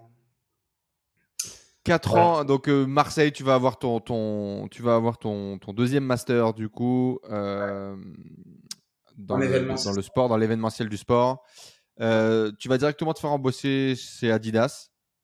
Alors j'arrive à Marseille, déjà je me rends compte que il y a des gens bien, mais il y a des gens qui sont pourri gâtés. Toi, tu arrives de la fac, tu te dis putain, mais moi je galère de ouf à avoir des ressources. Et là, on te déroule le tapis rouge pour tout. Tu as le droit à des intervenants de malades. Nous, on avait des intervenants. En plus, c'était une filière euh, euh, master MS. Pour ceux qui, qui, connaissent, les MS ne sont pas reconnus par l'État parce que les profs sont tous des, des professionnels du secteur. C'est pas des profs académiques. Donc, tes profs, c'est des organisateurs de l'Open 13, des organisateurs euh, à l'UFC, des intervenants NBA. Enfin bref, il y en a eu plein. Et tu dois trouver un stage. Et donc là, je postule en stage chez Adidas. Et là, mec, gros coup de poker. En fait, je, galère à trouver des stages. Je galère, je galère, je galère, je galère. Et je me dis, Gaston, très simple. On va dorénavant faire cinq candidatures par jour. Quel que soit le bordel, on fait cinq candidatures. Et je me retrouve à tellement postuler, que des fois on me contacte, je sais même plus dans quoi j'ai postulé. Et là, je me dis, bon, maintenant, on va structurer le truc. Donc, tu te commences à faire un petit Google Sheet, tu, tu commences à te dire, bon, là, je vais noter ci, je vais enregistrer ça et tout. Et un jour, Adidas me rappelle euh, pour un, une offre de stage. Euh, et honnêtement, Enzo, je te promets que c'est vrai, j'avais rien compris à l'offre de stage. Ça parlait de omnichannel, ça parlait de distribution parallèle. Je savais même pas ce que c'était que la distribution parallèle. C'est qu'une fois qu'elle m'appelle et on commence à discuter et que je comprends que la distribution parallèle, c'est la contrefaçon, par exemple. Ou alors les gens qui achètent des produits qui le revendent au noir. Tu vois, ce genre de choses. Et en fait, je lui dis, elle me dit, elle me dit, bon, ça va, vous comprenez un petit peu les marketplaces, vous savez ce que c'était. J'avais aucune idée. Je dis, ouais, ouais, bien sûr, pas de problème, tout ça, on maîtrise et tout. Donc elle me dit, elle me dit, ok, bah, pas de problème. elle me dit, pas de problème. Elle me, elle me dit, vous venez au siège à Landersheim, petit village près de Strasbourg. On vous offre le train, bien sûr, euh, Monsieur Last, on vous offre le train première classe, le taxi et tout. Euh, vous venez, euh, on vous offre l'hébergement, tout ça et tout. Elle me dit juste une question. Pour un stage, c'est pas mal déjà qu'ils payent le déplacement. Ah ouais, ouais, ben non, mais c'est Adidas, tu vois, c'était, vraiment les grosses boîtes à ce moment-là. Je pense qu'elles avaient des budgets euh, comme pas possible, tu vois, et elles cherchaient un stagiaire et tout là-dedans. Et je pense que, comme tout ce qui s'est passé, je pense que beaucoup d'étudiants n'ont pas voulu postuler chez Adidas à cette offre-là parce qu'ils ont eu peur du descriptif du job desk, tu vois distribution parallèle, omnicanal, ta, ta, ta, ta, ta, ta. Moi, je me disais, vas-y, juste t'en fais 5 par jour et on verra ce que ça donne. Et, euh, et elle me dit, elle me dit au téléphone, euh, je me rappellerai toute ma vie, c'est Aurélie Fetter, super RH. Elle me dit, elle me dit, juste monsieur Last, est-ce que vous avez une voiture pour vous déplacer, une voiture personnelle parce que euh, le, on est dans un tout petit village d'Alsace. Et moi, j'ai dit, oui, oui, vous inquiétez pas, j'en ai une. Frère, j'avais même pas une trottinette. Je dis, ouais, ouais, j'en ai une. je monte à Strasbourg. frère, j'avais même pas une trottinette. Ben oui. Ça n'avait même pas une trottinette, je te jure que c'est vrai. Je lui dis oui, oui, vous inquiétez pas. Je me suis dit, t'inquiète, on va faire comme avec l'école de commerce, on trouvera une solution. ah, tu trouveras une solution en LASD, ouais. le pire des cas, je me suis dit au dernier moment, je dirais écoutez, j'ai pas eu de voiture, trouvez quelqu'un d'autre, ça y est, c'est pas la fin du monde, tu vois. Tu te dis au moins, tu as gagné un voyage, tu montes. Je passe l'entretien, je, je, je, comprends un peu mieux ce qu'ils attendent de moi. Elle, elle, m'explique en gros, il va falloir que je surveille, écoute, hein, il va falloir que je surveille les ventes de produits de contrefaçon Adidas sur Internet. En gros, c'est ça le job. Et donc, on discute et elle me dit, elle me dit mais pourquoi Alors, la, fameuse question, pourquoi est-ce qu'on devrait vous prendre vous plutôt qu'un autre? Et juste, je dis, madame, je, suis né, j'ai grandi au Maroc. Qui mieux que moi pour vous aider? J'ai grandi dans la contrefaçon. Moi, je connais toutes vos contrefaçons depuis 92. Enzo, c'est la vérité. Tous ceux qui regardent cette vidéo, je ne veux pas entretenir des clichés ou quoi que ce soit, mais c'est la vérité. Je ne vais pas vous mentir. J'ai grandi au Maroc, j'avais pas de moyens. Je m'habillais avec des produits de contrefaçon, des Abidas, des, des, des, des, trucs comme ça. Tu vois, j'ai pas honte de le dire. Je m'habillais pas avec des marques. Et, c'est, d'ailleurs, c'est produit où ça? C'est produit en Chine, c'est produit au Maroc, c'est produit euh, en Turquie, c'est produit où, frère, la contrefaçon En fait, il y a plusieurs choses. Déjà, premièrement, tu as toujours des excédents euh, qui sont produits en fait euh, par certaines entreprises et qui après. Ouais, donc là, euh, c'est donc là pour que tout le monde comprenne, parce que ça, je connais un petit peu aussi pour le coup. Donc, tu as l'usine qui a chopé un contrat avec Adidas. Ils, ont, ils doivent produire 10 000 pièces. Et la vérité, il en a fait 12 000. Le cousin, il en a revendu 2 000 au marché noir. C'est exactement ça. C'est exactement ça. Donc, euh, donc tu as toujours des surplus comme ça. Euh, qui donc ça, ça peut être partout. Ça peut être euh, en, Turquie, ça peut être en Chine, ça peut être whatever. Quoi. Il, y a, le ah surplus de production et, et qu'on est cool. Surtout Adidas, tu vois, par exemple, des fois, ils vont changer d'usine. Donc, euh, en attendant qu'ils changent d'usine, bah, l'autre usine, elle a gardé certains plans. Donc, des fois, elle continue encore à en produire. Après, tu as plein de théories. Honnêtement, ce que je vais te dire là, c'est plein de théories. Mais tu vois, il y a même des théories. Par exemple, il y a des théories qui font que, par exemple, certains pensent que Nike euh, gère le contrôle aussi de la contrefaçon. Et donc, en fait, ils se mettent d'accord avec certaines usines de dire, bon, nous, on va produire un peu plus. Parce que dans tous les cas, on sait très bien que ça va se vendre au black mais on préférait quand même garder un peu d'argent de ce qui se passe. Mais encore une fois, c'est des théories, mais en tout cas, la certitude, c'est que certaines usines en produisent plus, ça se retrouve sur le black market. Ça, c'est de la distribution parallèle. Tu as une autre forme de distribution parallèle. C'est aussi, en fait, euh, des, par exemple, Intersport. Je te donne un exemple. En tout cas, moi, quand j'y étais, les Intersport, euh, tout ça et tout. Euh, il y a certains produits, par exemple, comme la Stan Smith, que tout le monde connaît. T'es pas censé la trouver dans un Intersport. Tu vois, c'est un produit fashion Adidas. Tu dois la trouver euh, bien mis en avant dans certaines boutiques. Et des fois, tu vas la trouver chez Intersport, tu vois. Et Ils c'est ont pas racheté normal. des stocks Alors, Ouais, ils ont racheté des stocks de chez un autre distributeur. À l'époque, en tout cas, ce que je dis, c'était à l'époque où j'étais chez eux. Aujourd'hui, je pense que vous allez la trouver chez Intersport, à Sport 2000 et autres. Mais à une époque, c'était interdit. Et mon job était de contrôler tout le parcours de, de, de, de commande, d'achat, de livraison pour savoir pourquoi ce produit-là qui devait arriver là était arrivé là, en fait. Tu vois Donc, euh, d'où le fait donc ça- d'omnicanal. Ça devait passer par un seul canal, c'était pas le cas, et donc toi tu devais Ah. remonter. à- Ok, intéressant. Donc ça, c'était une partie de la mission. En plus, Adidas voulait De avoir. toute façon, dans tous les cas, toi, peu importe la mission, tu la prenais ou? Moi, je prenais. Moi, je... Déjà, je voulais rentrer chez Adidas. Je me suis dit, vas-y, ça, ça paye bien pour un stagiaire. C'est, c'est, c'est... En plus, j'avais beaucoup de déceptions. Tu vois, j'avais postulé, euh, j'avais postulé à la Fédération française de football. Football, je crois que c'était un peu avant l'Euro. Euh, entre guillemets, j'étais arrivé en finale parmi les candidatures et à la fin, tu te rends compte que le gars, il s'est juste amusé à récupérer tes slides et tes propositions pour après euh, te dégager. Donc, euh, fuck à cette personne-là si elle voit cette interview un jour. Et, euh, et enfin bref, donc je postule chez Adidas, je postule aussi chez Nike, sauf que eux, ils sont à Paris.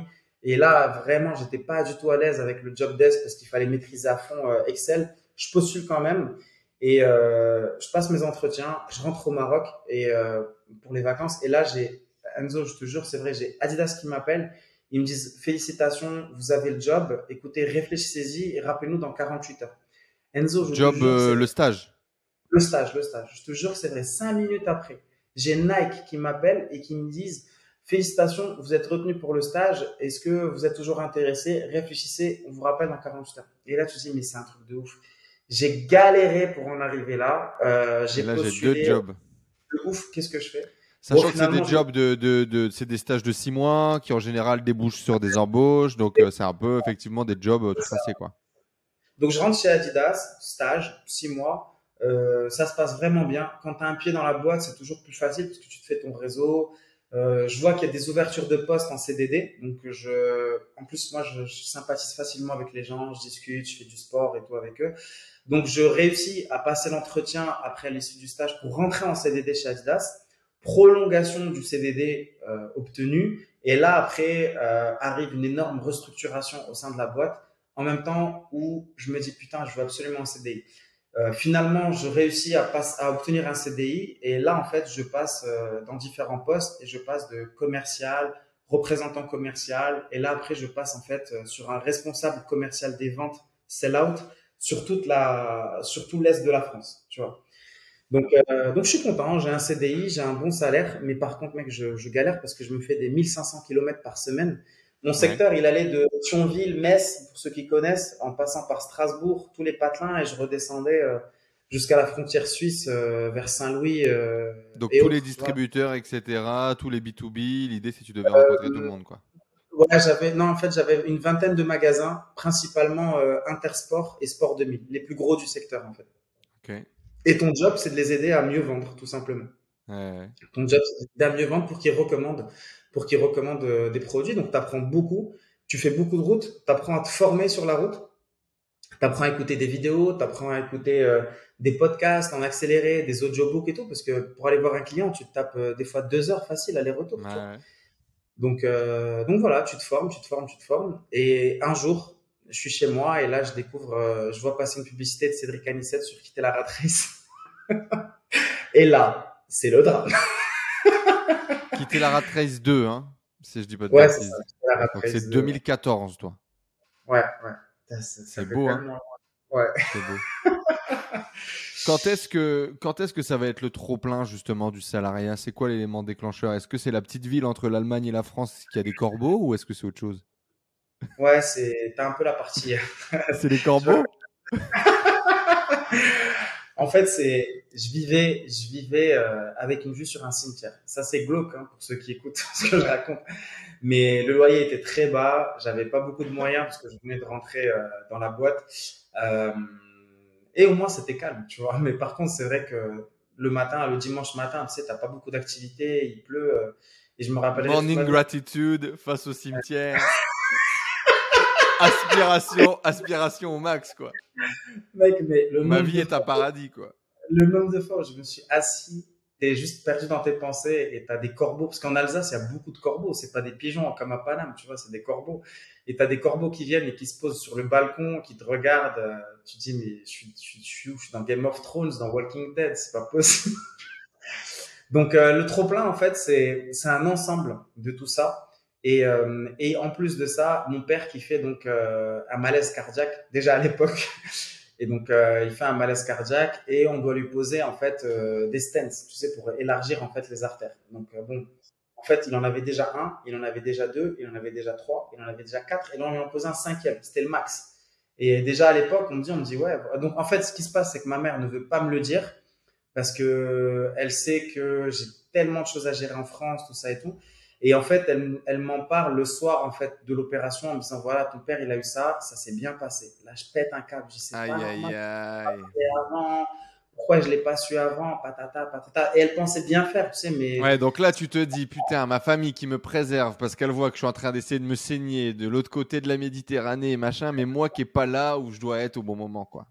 T'es pas là au bon moment, t'es loin, tu peux rien faire. En plus de ça, euh, t'as plus de congés payés parce que tu viens de rentrer en CDI, t'as déjà cramé tes congés, tout ça et tout. Et la goutte d'eau, c'est ma mère qui me dit, qui me dit, bah, je dis, donc on discute et elle me dit, elle me dit, ouais, l'opération, elle fait quand même euh, 6 ou 8 000 euros, tu vois. C'est énorme au Maroc, c'est énorme. Et je lui dis, je vous allez faire comment? Elle m'a dit, elle m'a dit, je sais pas, elle m'a dit, on va voir, euh, on va faire une cagnotte, on va demander autour de nous, euh, on va demander à la clinique de nous faire des plans de paiement, euh, je sais pas, sur 24 mois, 12 mois, on sait pas. Et là, en fait, c'est un peu chiant parce que toi, tu es un peu le fils aîné, tu as deux frères, euh, tu es là, tu, toi, tu viens de rentrer en CDI, donc tu dis, tu dis, bon, ok, euh, je vais t'envoyer déjà ce que j'ai remis de nouveau de côté parce que à chaque fois, tu pompes, tu pompes, tu pompes sur tes réserves, donc tu envoies un peu ce que tu as. Mais là, c'est le, c'est le gros truc mental qui va plus, tu vois. Et surtout quand je suis allé voir ma boss et je lui ai dit, je lui ai dit, écoute, faut que je parte d'urgence voir mes parents. Et elle me dit, elle me dit, écoute, Gaston, t'as plus de congé, je peux te valider un congé sans solde. Mais elle m'a dit, honnêtement, ça va être très mal vu par la boîte parce que tu viens d'arriver. Et même le CDI, c'est sur période d'essai. Tu sais, c'est un peu salaud parce que tu as Bien fait sûr. deux CDI avant, mais CDI sur période d'essai. Et en plus de ça, euh, nous, si tu veux, il y a, y a deux fois dans l'année où tu as ce qu'on appelle des sales lunch. C'est trois, quatre jours intenses de séminaires où on présente aux commerciaux les nouvelles collections que tu dois aller revendre à ton client. Donc, tu peux pas te permettre de louper ça parce que tu as le boss euh, Europe qui vient, tu as le boss France qui est là, tu as tout le monde qui est là, il faut bien te faire voir, tu vois. Et moi, je lui dis, je lui dis, écoute, faut que je parte. Donc, elle me dit, elle me dit, bah, tu décides. Qu'est-ce que tu veux faire? Décide, elle me dit décide, c'est à toi de voir. Elle m'a dit moi je suis avec toi, je suis maman moi-même, elle m'a dit je comprends, donc elle m'a dit tu décides. Mais soit tu y vas, mais avec toutes les conséquences pro que ça peut avoir, soit tu restes et euh, avec toutes les conséquences perso que ça peut avoir. Tu vois. Donc, euh, donc voilà, donc j'ai dit, bah écoute, non, j'y vais. Je dis, écoute, euh, s'ils sont pas humains au point de comprendre en fait ma situation, et tant pis pour toutes les toutes les rencontres que j'aurais pu faire, j'ai mais j'y vais, tu vois. Et j'y suis allé, et je suis revenu, et c'est là où je me suis dit, bon, faut quand même que je, je commence à réfléchir à, à un vrai putain de business. T'as fait Fishback, t'as fait Prono Conseil Club, faut que tu trouves à quelque chose d'autre qui puisse être beaucoup plus huge, que tu puisses en fait euh, lancer, qui génère, euh, qui génère du vrai putain de cash, quoi, tu vois. Pour pouvoir potentiellement euh, payer l'opération de, de, de, de papa, rentrer quand tu veux et être libre, quoi. Ouais, payer l'opération, te, te demander en fait euh, qu'est-ce que tu peux, qu'est-ce que tu peux t'offrir comme qualité de vie. Déjà déménager de ce cimetière, euh, tu, tu commences en fait à voir la vie différemment. C'est quand t'as tes premières fiches de paye, t'en as qui sont addicts à ça, t'en as qui ont un certain dégoût par rapport à ça parce qu'ils Mhm. la reçoivent. Merde, entre les impôts, les taxes, Ah l'audiovisuel, bah oui, hein. tu jamais la télé et tout ça, c'était galère, c'était galère, tu vois. Mais tu dois passer par ça. Ouais. Entreprendre en parallèle du boulot. C'est chaud. Toi, tu as commencé à entreprendre en parallèle des études. Est-ce que tu recommandes aux gens de, de, de, de, le faire? Est-ce que c'est essentiel pour toi? Ben, c'est pas que c'est je recommande ou c'est essentiel, c'est qu'ils ont pas le choix. Euh, honnêtement, t'as pas le choix. Euh, moi, je, moi, je le dis parce que là aujourd'hui, euh, là, vous voyez trois Tucoma Club, là, il y en a trois autres, euh, il y en a d'autres qui vont arriver et tout, mais je vous le dis, en fait, si vous voulez bosser, vous avez pas le choix. Moi, je me levais à 4 heures du matin, je commençais à bosser à 4h30, le temps de, tu sais, tu fais tes morning routines, ta douche, ton café, tout ça, tu commences à bosser à 4h30.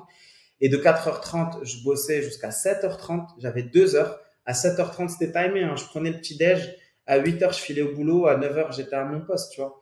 Et entre midi et deux, quand j'étais sur la route ou quoi, podcast, nombre de fois où je me suis arrêté sur l'autoroute, euh, de repos, à bosser, euh, tout ça et tout. Les hôtels, vu que j'étais commercial, euh, bosser, bosser, bosser.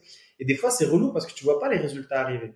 tu vois pas les résultats arriver, tu bosses, tu bosses, tu bosses, euh, tu dis mais est-ce que je prends le bon chemin? C'est une putain de traversée du désert, c'est une putain de traversée du désert, tu vois. Mais il faut pas lâcher, c'est c'est faut pas lâcher en fait, faut pas lâcher et après tu commences un jour à avoir des résultats, des, petits pop-up, des, des, des, petits signaux qui te disent ouais, je suis plus ou moins sur la bonne route. Donc, euh, continuons, euh, Le trafic, les leads, les premières ventes, c'est ça les... Les trafics, les leads, les premières ventes, les premiers webinaires ratés, les premiers, les, les premiers bugs, les, les premières prises de tête avec ton entourage, euh, les premières déconnexions mentales avec certains de tes amis qui comprennent pas ce que tu fais, les premiers craquages.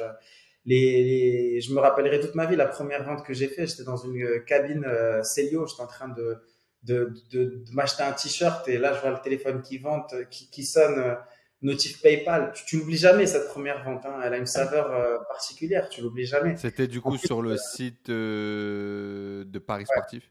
Non, non. Alors en fait, donc je fais la formation quitter la rat race. Je m'intéresse un peu à tout. Je me dis bon, je me lance dans les business en ligne parce que l'IMO, peut-être qu'un jour j'irai au Maroc. Donc on est en 2014, hein, encore une fois. Ouais, 2014 exactement.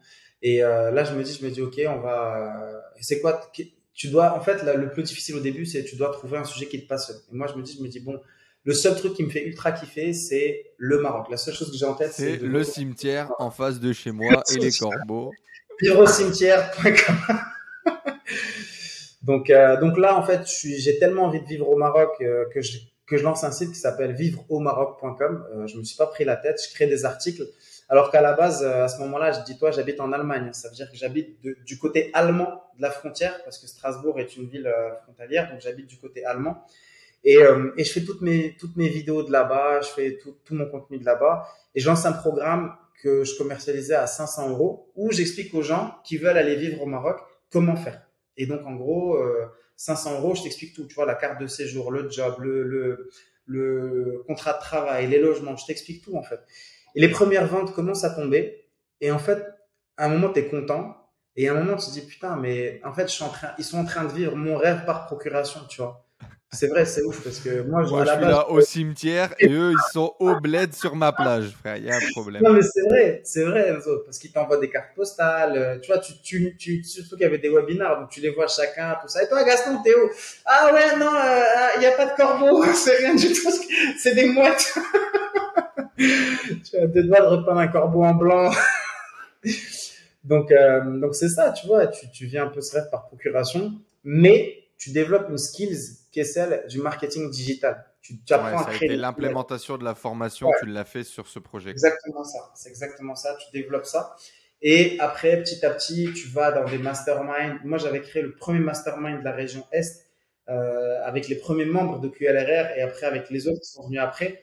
On a vécu des aventures de dingue, de dingue, de dingue. On a Yann Darwin à l'époque, il n'était pas encore connu, il était venu, euh, il avait passé le week-end avec nous. Il y avait eu Raphaël, Carteni, enfin bref, il y en a eu euh, beaucoup, euh, Damien Sauce, tout ça, beaucoup qui sont passés, qui sont devenus des amis.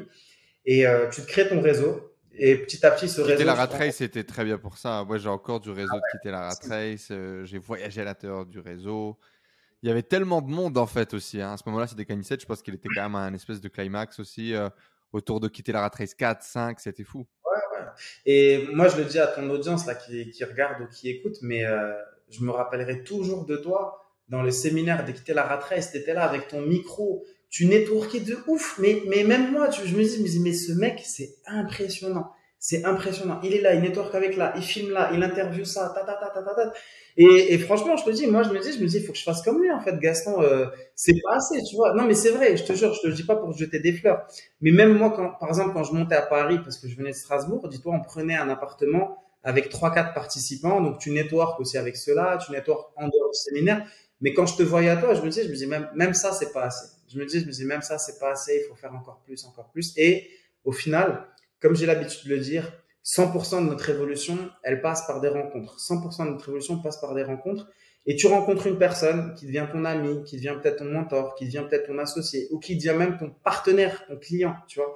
Et moi, c'est ce qui s'est passé. Après, je me suis associé avec différentes personnes. En 2015, ça a très vite décollé. 2015, à cette époque-là, ClickFunnels, les tunnels de vente n'étaient pas connus. Euh, nous, toi et moi, on était les premières générations à avoir ClickFunnels euh, débarqué en francophonie. Ouais, moi, moi c'est ça. Alors moi, faut, pour que vous compreniez, je rencontre Gaston du coup 2016. Donc 2016, je fais quitter la rat race. Dans quitter la rat race, du coup, euh, tu as les gens qui sont devant, euh, en général qui sont un peu les anciens, tu vois.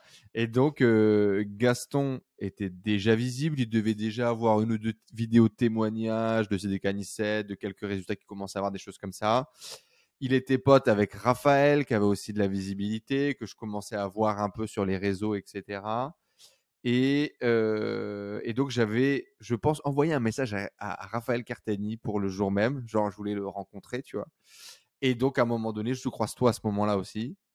Et après, je vais vouloir, du coup, bah, lancer un tunnel de vente, enfin, mettre en place tout ce que je viens de découvrir. Et donc, je me souviens que je vais t'avoir par email puis au téléphone. Je vais prendre ton lien ClickFunnels. Tu dois continuer à recevoir mes commissions tous les mois.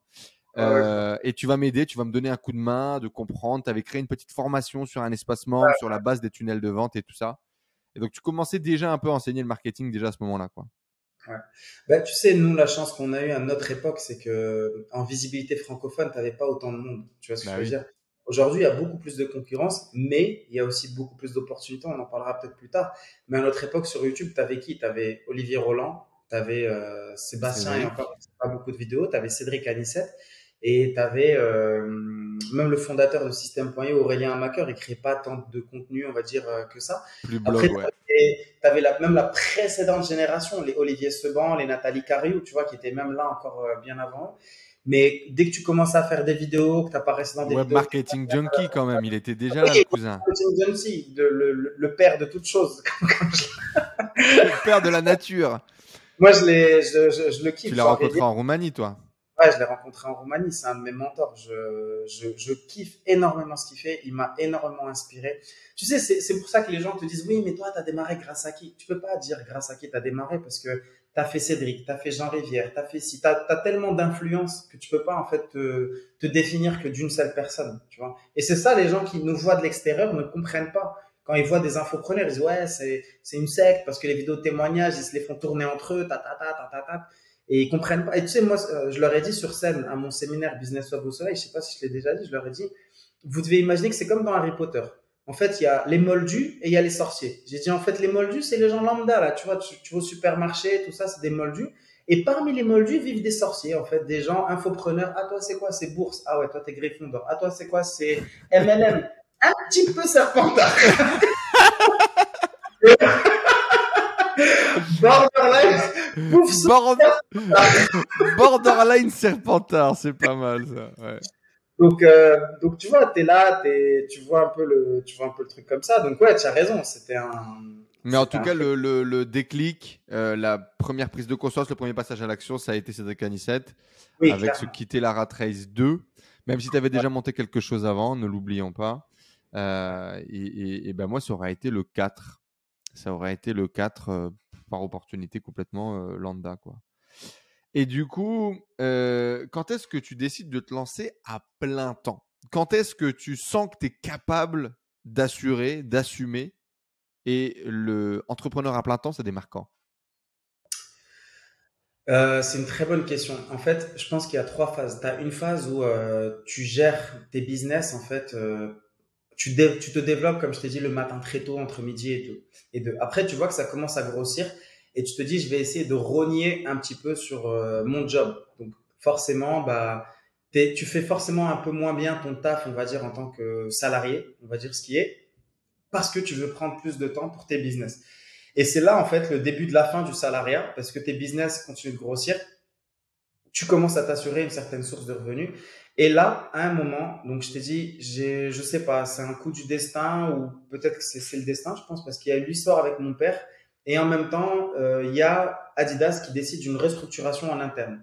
Et donc moi, il me propose un poste euh, qui est beaucoup plus tranquille. Franchement, c'était un poste euh, il fallait que je gère la relation entre Reebok et les salles de sport. Donc euh, mon job, comme j'ai un très bon relationnel, c'était de faire le tour des salles de sport, de prendre des cafés, de, de, bouffer avec eux et de leur proposer de revendre des produits Reebok, Reebok, Reebok.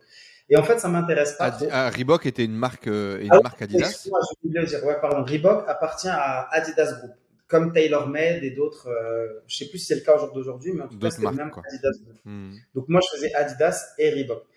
Et euh, donc je leur dis non, et ils me disent, ils me disent, bah écoute, on veut vraiment te garder, donc on te propose un autre poste beaucoup mieux payé euh, sur Paname. Je dis non. Euh, ils me disent, écoute, voilà la liste des postes, choisis ce que tu veux et, euh, et tu prends, tu vois. Et à ce moment-là, j'hésite, j'hésite. Euh, il y avait une belle augmentation salariale. Je leur dis, je leur dis, écoutez, il y a une restructuration, mes parents ne vont pas bien, donc je préfère avoir une rupture conventionnelle et je rentre au pays. Et là démarre un petit, je dis bien un petit bras de fer, parce qu'en général, les boîtes refusent de te faire des ruptures conventionnelles euh, qui t'ouvrent le droit à tes aides euh, au chômage, tu vois. Surtout si tu es en mode création d'entreprise, reprise d'activité, ce genre de choses. Donc euh, finalement, la RH, elle est très compréhensive euh, parce qu'elle a aussi compris que j'allais pas aller chez des concurrents ou quoi que ce soit, mais je voulais vraiment me lancer à mon compte. Elle voit passer deux trois vidéos de moi sur YouTube, sur Vivre au Maroc. Elle comprend que je suis dans un délire euh, qui n'a plus rien à voir avec ça. Il y a des négociations. Finalement, ça se passe vraiment bien. Je remercie. Je serai à jamais reconnaissant avec Adidas vis-à-vis de ça parce que ils m'ont fait une super transition. Ils ont accepté de me signer le truc. Ils m'ont dit si on peut t'aider, n'hésite pas, tout ça et tout. Je garde d'excellents contacts avec eux. Je quitte la boîte. Euh, et là, je reste à Strasbourg. Et encore une fois, on a énormément, on a putain énormément de chance en France. Euh, tu as le droit à tes aides au chômage pendant deux ans, euh, le temps de vraiment lancer ta boîte. Tu vois, le, ah, le meilleur incubateur lancer. de France pour les entrepreneurs, c'est Pôle emploi de toute façon. Hein. C'est incroyable, on a une chance de malade. Donc moi, euh, ça m'aide pendant deux ans à lancer mon business, à faire ci, à faire On est en quelle année là quand tu arrêtes 2015 2016 Écoute, ouais, je pense que c'est 2015, 2000, fin mi-2015, fin 2015, je pense, un truc comme ça.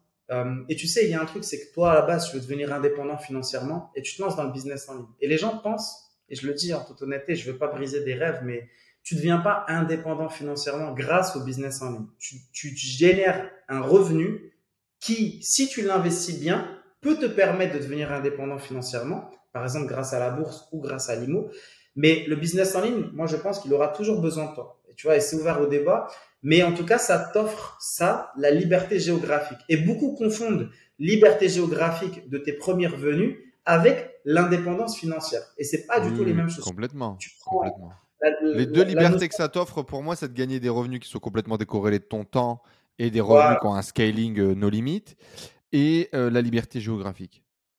C'est exactement ça. C'est exactement ça. Et il y en a pas beaucoup. Hein à part la bourse et les dividendes, euh, honnêtement, même l'affiliation, tu vois, je, regardais mes chiffres sur euh, ClickFunnels, as parlé d'affiliation tout à l'heure, j'ai passé la barre des six chiffres, je crois que je dois être à 115 000 tout cumulé chez eux, mais ils sont en train de changer beaucoup de choses. Tu vois, par exemple, là, en fait, je touche quasiment plus rien d'affiliation parce qu'ils ont décidé de changer les règles. Alors qu'au début, tu te dis non, c'est un lifetime, à vie, recurring revenue, patati, patata. Mais les mecs, euh, du jour au lendemain, ils peuvent changer leurs règles. Active Campaign, c'est pareil tu fais de l'affiliation Active Campaign. Euh, là, ils ont dit que si jamais tu rapportais pas de nouveaux leads, bah, tu touchais plus tes commissions.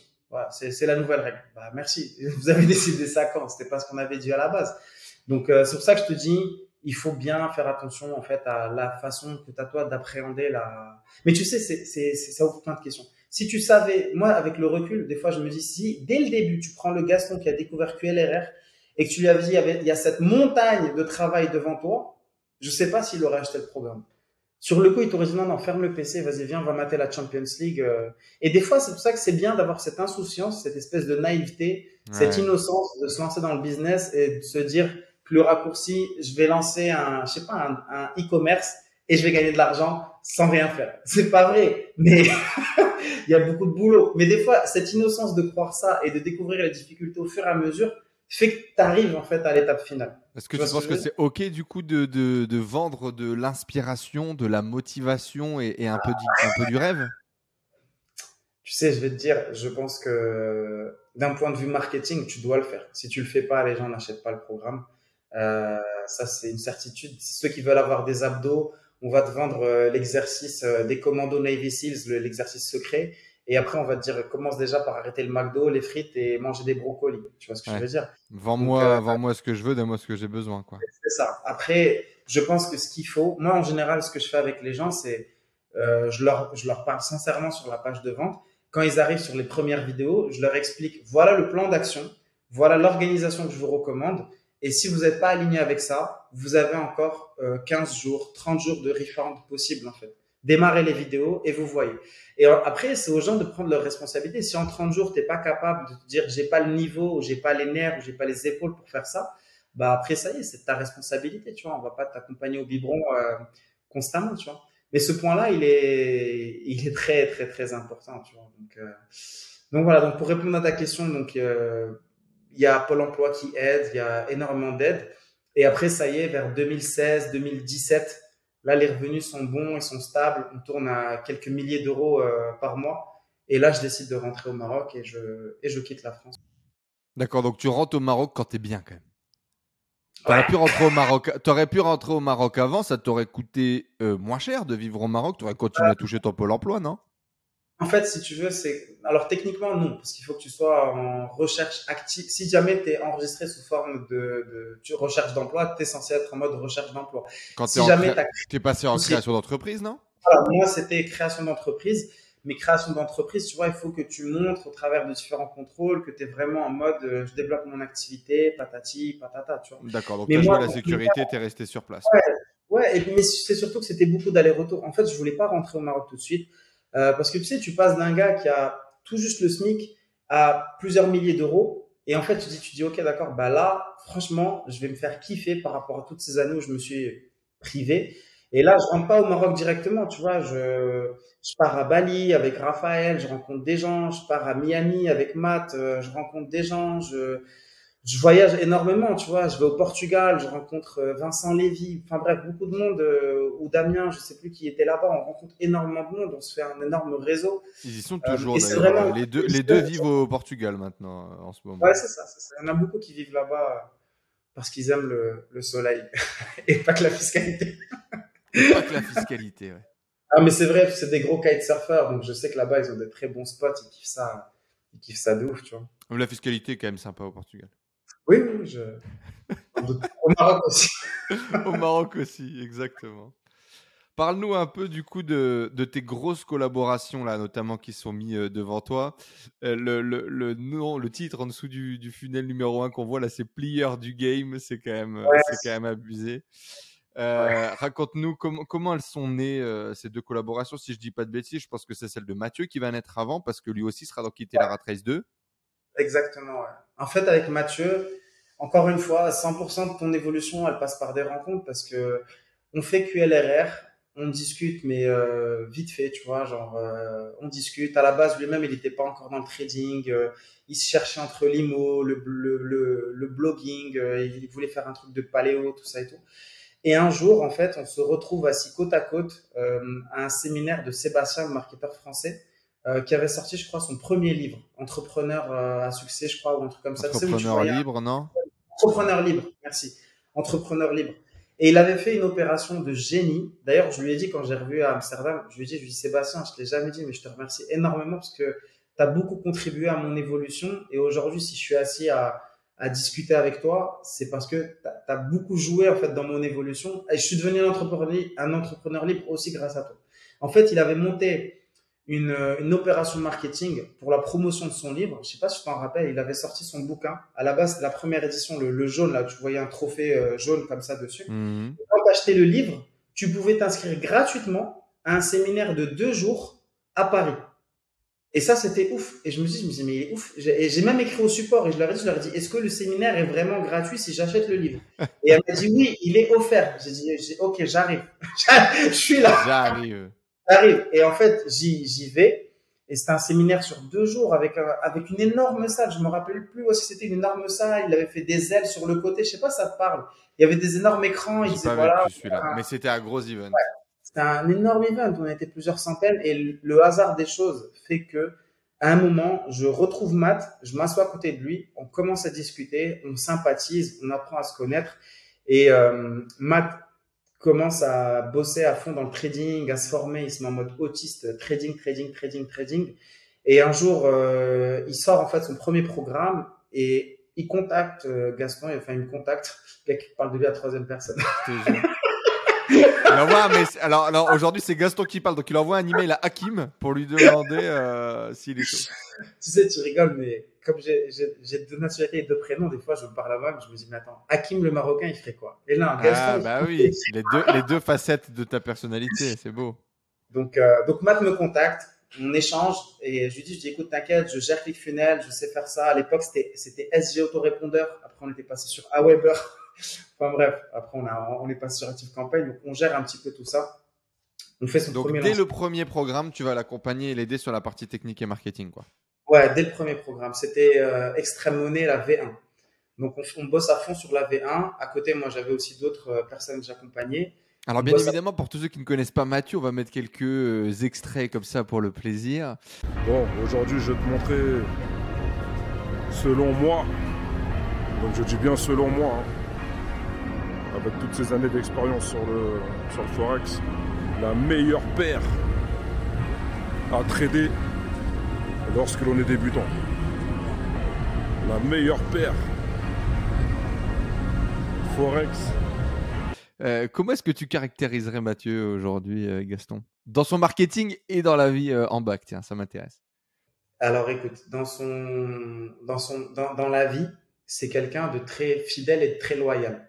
Tu vois, c'est quelqu'un qui accorde beaucoup d'importance en fait euh, aux valeurs des gens. Et je, te le dis sincèrement, c'est quelqu'un qui est comme ça parce que j'ai eu des collaborations où parfois ça se passe mal, parfois tu fais une erreur, ça arrive à tout le monde. Tu vois, tu, envoies le mauvais mail, tu te trompes avec les mails expéditeurs, tu envoies la mauvaise base. T'es un, marketeur, tu vois, on, on va pas se mentir, tu, tu peux arriver. Et t'en as, ils disent, disent c'est bon, moi je vais arrêter là, ou alors tu te prends la tête sur des sujets ou quoi. Mais avec Mathieu, en fait, il y a vraiment cette espèce en fait de, de, de côté, euh, on bosse ensemble, on est bon, on est sérieux, mais en même temps, on sait aussi déconner. Et ça, c'est une valeur que j'aime euh, beaucoup chez lui, tu vois. C'est c'est quelqu'un qui est très open mind, qui discute beaucoup. Et il va aller prendre l'avis de plein d'autres personnes et il va avoir en fait son, son, son comité à lui, tu vois, de personnes qui l'ont vu, on va dire, grandir et évoluer et qui lui parlent sans filtre, tu vois. Parce qu'il sait qu'aujourd'hui, il arrive à un certain niveau où il est multimillionnaire et quelqu'un qui s'adresserait à lui, en fait, elle a un filtre, tu vois, elle peut pas lui dire Mm. les choses de façon cash.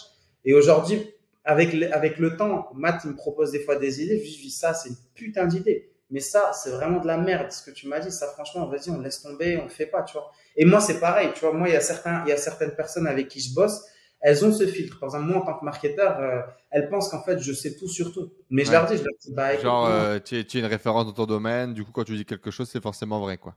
Ouais, c'est ça. Alors que toi-même, des fois, tu as tes hésitations, ou alors tu as envie de benchmarker avec le client, donc tu tu dis, écoute, j'hésite entre ça et ça, qu'est-ce que tu en penses et tout. Et eux, ils osent pas te dire, tu vois, parce qu'ils veulent pas, en fait, te parasiter ou quoi. Et je lui dis, je dis, mais non, mais tu connais ton audience mieux que moi, aide-moi, tu connais ton, tu connais ton avatar, c'est toi de me dire qu'est-ce que tu penses de ça ou de ça, tu vois. Donc, Mathieu, dans la vie, il est comme ça, et, et dans le pro, euh, Pour tous bah, ceux qui ne connaissent pas. Fuck Euro USD. pour ceux qui connaissent pas Mathieu, donc euh, c'est quelqu'un qui a un vrai branding. Ça veut dire qu'il incarne vraiment ce qu'il est. Tu vois, les gens peuvent penser que c'est juste une image, un cliché du grand black balèze euh, qui, qui, est originaire de banlieue, parce que Matt, il est, il est originaire du 93. Et l'histoire est vraie. Moi, la plupart du temps, quand je rencontre les gens, ils me disent ouais, mais est-ce que c'est vrai et tout? Je leur dis mec, c'est c'est putain de vrai en fait. Mais il a bossé, mais comme un psychopathe, comme un malade, comme un malade. C'est c'est rien, moi, tout ce que j'ai bossé à côté, c'est un truc de ouf, tu vois, surtout dans le trading, pour maîtriser en fait vraiment tout ça. Donc, euh, et, et, et surtout qu'avec Mathieu, moi-même en tant que marketeur, on a des, des, des problèmes des fois, c'est que Mathieu représente un avatar qui fait chier la francophonie. Mathieu représente le noir qui vient, et je dis ça euh, sans, sans méchanceté ni rien, mais il représente la personne de couleur noire qui vient de banlieue et qui devient multimillionnaire by himself, ni grâce à l'État, ni grâce à personne en fait, tu vois. Et, Et ça, ça qui, et qui euh, crache sur le dos du système, et qui crache sur le dos de l'éducation, et qui, qui a ses visions, quoi. Ouais. Exactement, qui a ses visions, qui a ses valeurs, et ça, ça fait chier du monde. Et je les vois moi dans les commentaires des Et publicités. très très bling bling, euh, les bagnoles, les, les jets privés, les trucs, les machins, avec un slogan fuck euro USD pour la paire, bien évidemment Mais euro pas- USD. Les banques, fuck le 49.3, fuck, euh, fuck le système, tu vois. Ah oui, fuck le 49.3, c'était énorme, c'était pendant les manifs là, c'était énorme. L'oseille qu'on a fait avec ce fuck le 49.3, c'était, c'était insolent. Mais, euh, mais en tout cas, voilà. Dans les commentaires, je le vois, tu vois, des commentaires racistes, des commentaires haineux, des commentaires méchants. Et pourtant, euh, Il polarise et donc il vend quoi. polarise, ça polarise. Et à l'inverse, des gens euh, qui ont vu leur vie se transformer, bon, pas tous, parce que tu as toujours un biais de sélection de gens qui vont pas au bout des choses, mais tu en as quand même qui réussissent à transformer leur vie grâce au trading, grâce aux signaux de maths, parce que l'offre, elle est irrésistible. Je sais pas, je, je la rappelle pour certains, mais quand tu rejoins le, le Forex Gang Extrême Monnaie, tu as accès à vie. Je sais pas, ça sera encore le cas quand vous écouterez ou verrez cette vidéo, mais tu as accès à vie aux signaux de maths. Parce que maths, il gagne pas sa vie avec ça. Maths, c'est du trading. Et il passe des trades de, de malade. Et en fait, quand il, quand il place tout de suite son trade, il le partage sur l'application privée. Et les gens, des fois, ils, ils prennent le programme juste pour comprendre les bases. Et après, derrière, pouvoir dupliquer les trades. C'est pas l'idéal parce que l'idée c'est que tu sois autonome et que tu charbonnes pour être indépendant de maths. Mais pour certains, se faire un 200, 300, 500 euros par mois, mec, ça, ça change, euh, ça peut changer une vie un petit Le peu déjà. quotidien, ouais. Dans les bien sûr. Donc, euh, donc voilà. Donc on Une a petite créé- anecdote, euh, une petite anecdote euh, private euh, d'un moment que vous avez vécu, soit dans l'extravagance du kiff des dépenses, soit euh, un moment de, de doute extrême dans un lancement? Raconte-nous. Il y en a, tu sais, des moments, de- je vais te raconter une anecdote, mais pour que tu saches, des moments de doute, il y en a tout le temps. Les gens qui nous voient de l'extérieur, ils pensent qu'on sait ce qu'on fait, ils pensent qu'on a la science infuse. Quand ils voient des résultats de malades, ils disent putain, ils ont fait un plan marketing de fou furieux et tout, alors que il y a beaucoup de tâtonnements et beaucoup d'essais. Euh, mais tu vois, la dernière fois, par exemple, on s'est pris la tête avec Matt. Je te dis pourquoi. Euh, il y a des publicités qui tournent. Alors déjà, on galère parce qu'il faut faire passer en pub euh, Forex Gang, fuck euro USD, fuck l'État, et je ne sais par quel miracle. Vous devez vous faire bloquer des dizaines de comptes publicitaires par an. combat, combat constant. Surtout quand derrière les gens laissent des commentaires racistes, haineux, tout ça et tout. Et pourquoi on s'est pris la tête avec Matt? Parce que Matt retourne dans les commentaires et il insulte les gens. Et je lui dis, mais t'as que ça à foutre Et des Putain, fois, il il, l'a est, il, est, il est le pire, c'est normal que tu, que Tu râles il là-dessus. le fait pas tout le temps, mais il le fait. J'ai mis Matt, t'es multimillionnaire, va kiffer ton oseille. Non, il m'a insulté ma grand-mère, moi je lui rentre dedans, euh, je m'en fous, je, je suis tombé dessus par hasard, je, je le nique et tout. J'ai dit, bon, vas-y, c'est ça. C'est, Pourquoi pas? Mais Pourquoi ça, va- on, va se faire niquer, on va se faire niquer par la plateforme. on va se faire niquer par la plateforme. Maintenant, il le fait Et moins. Matt, il y, a y tellement moyen que ça. Vous avez essayé TikTok ou pas? Sur TikTok, il doit avoir des vidéos extraits qui peuvent partir à millions Ouais. de vues, qui doivent être énormes, non? Ouais, ouais, on a testé euh, quelques formats. Maintenant, il faut qu'on teste la pub euh, sur TikTok pour voir effectivement ce que ça peut donner. Euh, mais là, on l'a repris il y a pas longtemps, TikTok, tu vois, tout ce qui est TikTok, Shorts, Ah, Il faudrait en mettre trois par jour. Il y a tellement d'extraits parce qu'il dit tellement de dingueries. Ouais. Il dit tellement de dingueries, Matt, qu'il y a moyen de faire des extraits. Ah, c'est un boulot de malade, par contre. Ouais, ouais, Matt, Matt, c'est- énormément. Et il a, il a beaucoup d'inspiration. Il cherche constamment, en fait, des nouvelles, des nouvelles idées. C'est beaucoup de travail, tu vois, parce que tu as beaucoup d'haters. Après un moment, le personnage, il monte à un niveau tellement élevé que même les haters, en fait, ils s'essoufflent. Et, euh, et après, derrière, il faut chercher constamment de nouvelles idées parce que dans le business en ligne, à un moment, il faut que tu comprennes comment faire pour ne plus devenir has-been. Qu'est-ce qui Mhm. fait que tu vas, que ta, ton branding va être périn sur du long terme? Parce Ouais. qu'à un moment, le sujet, ça y est, t'en as parlé, les meilleurs livres de trading, le, le psychologie du trader, c'est ci, c'est ça, le mindset, tatata. À un moment, tu fais quoi? À un moment, ça y est, on a tout raconté, tu vois. Ouais. Euh, c'est ça le challenge, c'est comment je Et on n'a pas, pour le coup, d'excellents exemples en francophonie parce que euh, la majorité sont morts, disparus. euh, on fait des dépressions, euh, euh, on fait des burn-out, sont devenus pauvres, euh, sans déconner. hein. Ou alors, ou alors ils en ont, ou alors, je vais te dire, il y a aussi un truc, tu vois, tout ce que tu as cité, tu as raison. Mais il y a aussi un fait, c'est que certaines personnes commencent à gagner de l'argent, l'investissent, et après, ça les fatigue de, de se montrer constamment, tu vois, sur Ah bah Instagram. oui, y a ça aussi, ouais. Voilà, c'est un taf, hein.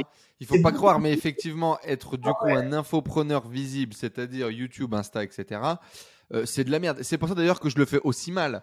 C'est parce que ça prend un temps de malade, il faut une vraie stratégie, il faut bosser derrière pour que tout ça fonctionne euh, de façon efficace, quoi. C'est beaucoup plus facile de gérer un business sur lequel tu mets pas ta tête en permanence au quotidien, quoi. Ah oui, oui. Mais moi, je te le dis, hein, par expérience, avec tous ceux que j'ai accompagnés, tu peux avoir une chaîne YouTube qui a même 300 000 abonnés, un compte Insta à 200 000 ou je ne sais quoi. C'est pas parce que tu as ça que tu feras des ventes. Hein. Ah bah non. C'est- vraiment pas évident. C'est vraiment pas évident. C'est un challenge euh, constant. Et c'est ce qui fait que je te dis que tu parviens jamais à cette véritable indépendance financière si t'as pas pris les choses en main euh, sérieusement euh, et en amont. Quoi, tu. Mhm, complètement.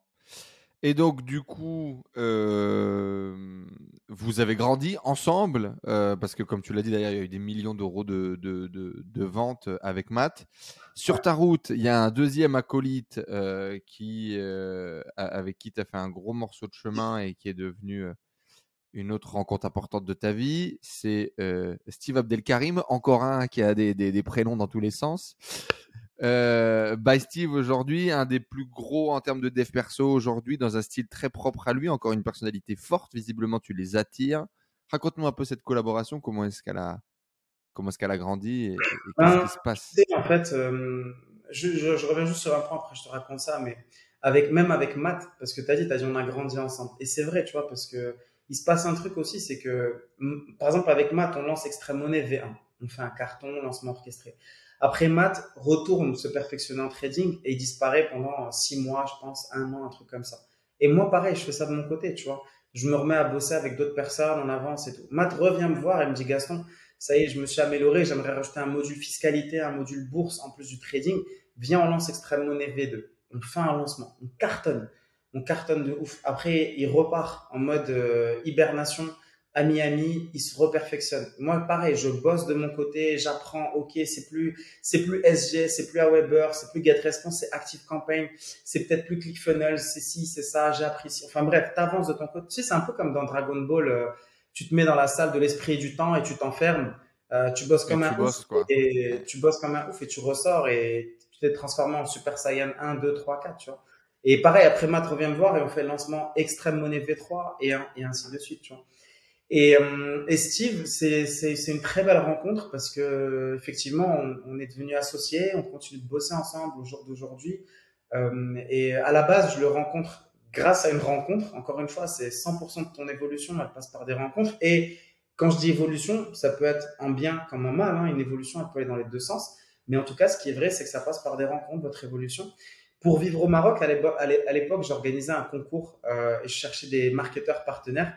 Et là, je passe par euh, Tarek. Je pense pas que tu le connaisses, Tarek Travel Coach et Saïd Amzil. Je sais pas si ça te parle, Saïd Amzil. Saïd Amzil que beaucoup caractérisent comme étant le, le Olivier Roland pour Muslim, tu vois, parce que lui, c'est Muslim preneur, c'est pas infopreneur, c'est Muslim preneur, c'est comment lancer un business en ligne qui soit au service de ta vie, ta religion, qui, qui te laisse tranquille. Ouais, soit, il y a, y ce truc, dans tous les cas, de, de communauté autour des musulmans, et il y a aussi pas mal de, de questions qui sont très propres d'ailleurs euh, à, à la religion, gagner de l'argent, vendre des produits, enfin il y a pas mal de, de, de spécificités, on va dire. Ouais. Et on avait beaucoup échangé parce que comme toi, il me contacte parce qu'il voulait passer sur ClickFunnels, donc je lui explique tout ça, euh, backpack, les galères de backpack Ah d'affiliation. de frère. Et, euh, et donc bref, donc on discute et après euh, Tarek euh, me met en relation avec Steve parce qu'à l'époque Steve était président d'une ONG qui s'appelait Life et Tarek était vice-président. Et il me dit comment est-ce qu'on peut utiliser ClickFunnels pour Life Comment est-ce qu'on peut utiliser les tunnels de vente pour optimiser la collecte de dons? Donc on commence à bosser ensemble et je commence à travailler sur des tunnels de dons pour améliorer la collecte de dons. Donc euh, très grosse activité dans ma tête, c'était ultra kiffant mais pas évident parce que tu fais de la collecte de dons, tu vois, tu peux pas être trop agressif dans les order bumps, dans les upsells, dans ton copywriting.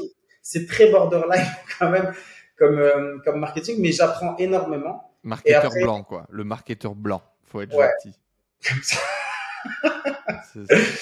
Donc voilà, et j'apprends à connaître Steve, il apprend à me connaître, et euh, de fil en aiguille, je, je commence à bosser avec lui sur son business. Et là, on relance en fait euh, booster d'intelligence, booster d'excellence, on lance légende personnelle, on lance euh, les programmes focus, art du business, art du mindset, et ainsi de suite.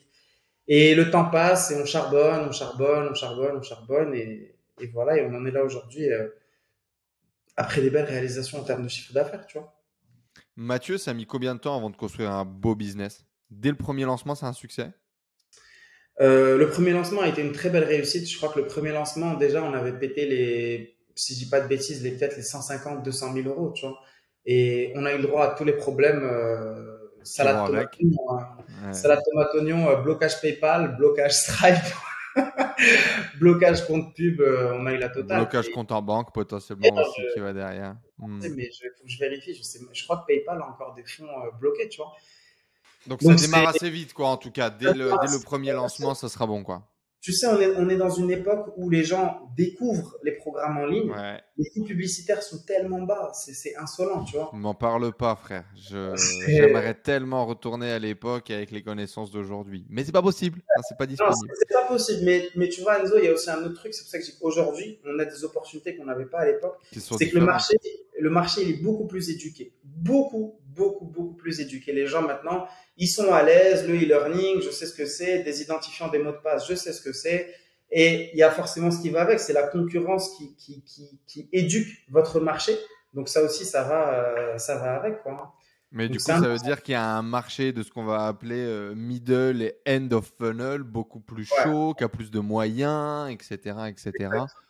Ou un marché euh, en, entrée de tunnel, donc en entrée de l'entonnoir, il y a beaucoup plus de gens qui sont à même acheter des formations en ligne qu'hier aussi.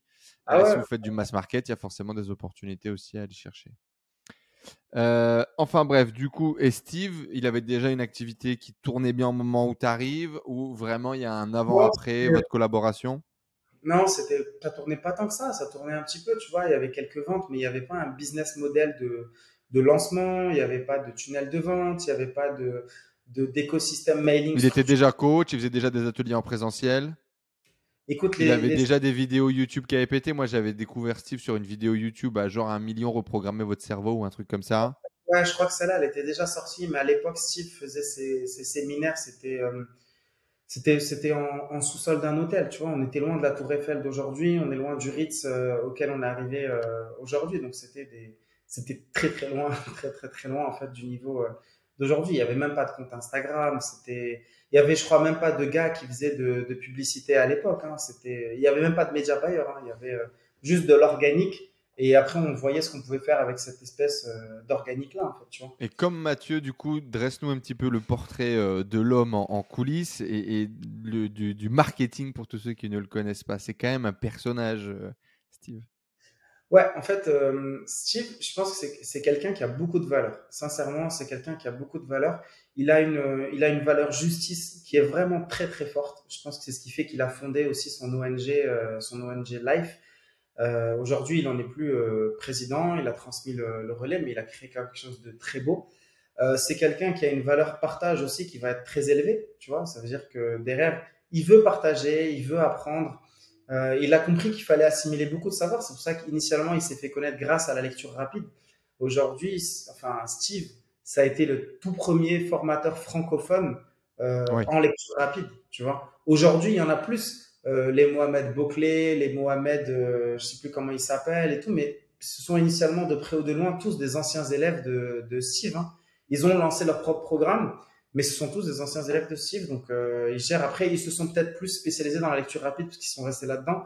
Là où mhm. Steve, en fait, c'est davantage élargi euh, au business, au développement personnel. Euh, donc ouais, non, c'est quelqu'un. Steve s'était fait connaître avec euh, notamment des, des, des, championnats du monde gagnés, des choses comme ça, aller chercher de la performance dans la lecture rapide. Ouais, c'est ça. C'est trois. Bah, on a formé trois champions du monde de lecture rapide d'affilée. Euh, il y a eu un champion d'Europe de mind mapping pour ceux qui connaissent en termes de pour euh, retenir euh, tout ce qui concerne la mémoire. il y a eu tout ça. Donc Steve c'est quelqu'un qui a des belles valeurs. De toute façon, quand quelqu'un j'arrive pas à accrocher avec lui, je, je peux pas bosser avec lui, tu vois. Donc en fait, moi, pour accompagner une personne, est-ce que déjà j'accroche avec elle au niveau de ses valeurs? Est-ce que je vais prendre du plaisir? Est-ce que je vais apprendre quelque chose en bossant avec elle?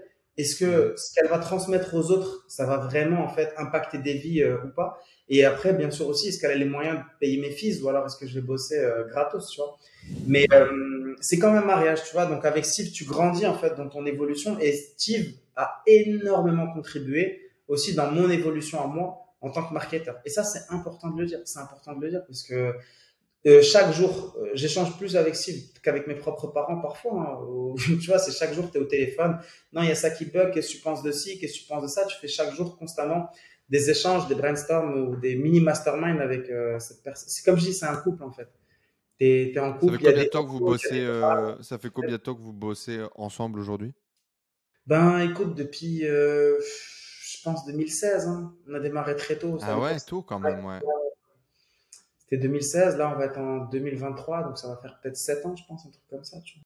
Qu'est-ce que tu dirais des millions du jour au lendemain, alors, du coup?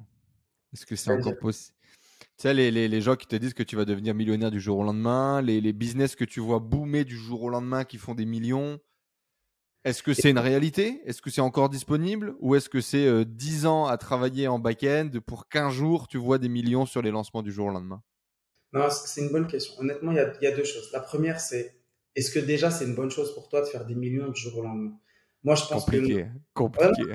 pense que c'est pas bien pour toi. Même si demain je te fais un chèque de 2 millions, euh, tu vas finir comme les gars là de, de l'euro million qui finissent en fait alcooliques, dépressifs, tu vois. Hmm. Et ce chemin que tu parcours, il faut le valoriser, il faut le kiffer. Et quand tu l'as fait, après, tu t'es tellement, en fait, tu t'es reprogrammé dans ta tête pour en arriver là. Alors que si jamais du jour au lendemain tu fais des millions, t'as pas eu le temps de grandir, de comprendre en termes de business. Parce que tu sais, il faut aussi voir un truc, c'est qu'il y a beaucoup d'infopreneurs qui passent de 0 à 1 million, ou même de 0 à 100 000, hein, qui passent de 0 à 100 000 euros, ils ont aucune formation en comptabilité, ils ont aucune formation en fiscalité, ils ont aucune formation en gestion d'équipe, en délégation, en technique, en rien du tout. Et ils se mettent à signer des deals de n'importe quoi. Euh, ils se mettent à recruter n'importe qui, ils se mettent à faire, ils se mettent à tout dilapider euh, en termes de charges alors qu'ils n'ont pas le droit de rentrer ça en charge. Donc euh, il y a, il faut que tu prennes le temps de grandir. T'en as, ils se retrouvent en, mode chef d'entreprise alors que la veille, ils étaient encore étudiants dans leur chambre ou alors euh, au chômage, avec tout le respect que j'ai pour les gens qui étaient au chômage, j'en ai fait partie, tu vois. Mais c'est pour ça que je dis, je sais pas si c'est forcément une bonne chose. Maintenant, est-ce que c'est réalisable? Honnêtement, au jour d'aujourd'hui, je, je, je pense pas que tu puisses faire des millions. Est-ce que tu peux faire 100 000 Oui. Je pense que si jamais tu es bien structuré, que tu as créé un programme, tu as, as, trouvé des bonnes pubs que tu peux lancer et surtout que tu crées en fait un bon webinar de vente, je pense que si tu es bon, avec un webinar, tu peux exploser le truc. Je pense qu'au jour d'aujourd'hui, les webinars sont la meilleure forme euh, de vente euh, par rapport à ça. Alors déjà, euh, pour rebondir là-dessus, du coup, donc il faut avoir un bon webinar, être bon, avoir un bon produit. Donc vous avez compris que du jour au lendemain, ça paraît compliqué, quoi. la notion de jour au lendemain, elle est impossible. Même si tu as tout... Aujourd'hui... Il faut du temps pour bâtir un truc. Ouais, ouais. Et, il, faut, il faut remettre les choses dans le contexte. Tu vois, toi et moi, Enzo, on a fait partie des gens qui avons galéré avec les outils et, ça, ça, ça, a été une sélection naturelle, tu vois. Quand ClickFunnels est arrivé, ça, nous a sauvé la vie parce que tu avais espace membre, page de paiement et page de vente. ah bah parce que sur WordPress, c'était euh... une usine à gaz. C'était une usine à gaz. C'était une usine à gaz, tu vois. Et aujourd'hui, il y a des gens, ils se retrouvent avec des outils qui leur font webinar, mailing, espace de vente, euh, page de vente, page de paiement, je te branche tout, pam, pam, pam, pam, pam. Tu as des templates de pages, tu as 10 000 templates et tout mais au final, ils en font rien, tu vois. Donc, euh, ils se retrouvent avec de la facilité d'un côté, mais plus de difficultés, en fait, euh, dans l'autre, tu vois. C'est ça aussi. Hmm. Du coup, tu as fait plusieurs millions d'euros de ventes sur des tunnels. C'est quoi les trois clés d'un tunnel qui, qui, cartonne, là, selon Gaston? Euh, comme, si c'était, comme si c'était aussi facile, bien évidemment, mais essayons quand même de donner un petit peu de, matière à travailler, de matière à réfléchir pour l'esprit.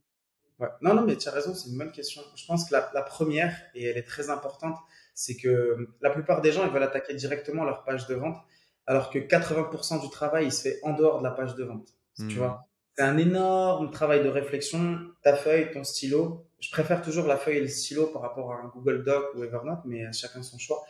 Mais tu as 80% du travail qui se fait en dehors de la page sur qui va venir sur cette page, qui est mon avatar, c'est quoi sa souffrance, c'est quoi sa douleur, euh, et qu'est-ce qu'il veut en fait. Tu vois, il est au point A de galère, il est au point B euh, de telle transformation, et ton programme en fait, il l'emmène, c'est le véhicule qui l'emmène du point A au point B. Tu vois, ça c'est le c'est le main point. Donc je pense que beaucoup de personnes n'ont jamais fait ce travail-là, et quand elles le font, elles se rendent compte de la difficulté de la chose parce qu'elles disent non mais mon programme c'est pour les, je donne un exemple, c'est pour les euh, femmes qui ont 40 ans. Mais si une femme a 60 ans et qu'elle veut le prendre, bah je veux bien. Oui, d'accord, mais alors est-ce que dans ton discours, on va s'adresser par exemple à une jeune maman ou est-ce qu'on va s'adresser à une, une, jeune retraitée? Tu vois, c'est pas pareil. Donc ce travail-là, il est important. Après, Pour ceux qui nous regardent, qui pensent avoir des bases dans marketing et qui se disent oui, j'ai déjà entendu dix fois, non, ben, euh, écoutez-le une onzième fois, posez-vous et faites-le. 95% euh, des business que je vois, que je consulte, euh, sur lesquels j'ai l'opportunité de travailler, ne sont pas assez développer sur cette partie préliminaire. C'est pas assez précis, c'est pas assez clair. Euh, la promesse n'est pas assez puissante, l'avatar est pas assez défini.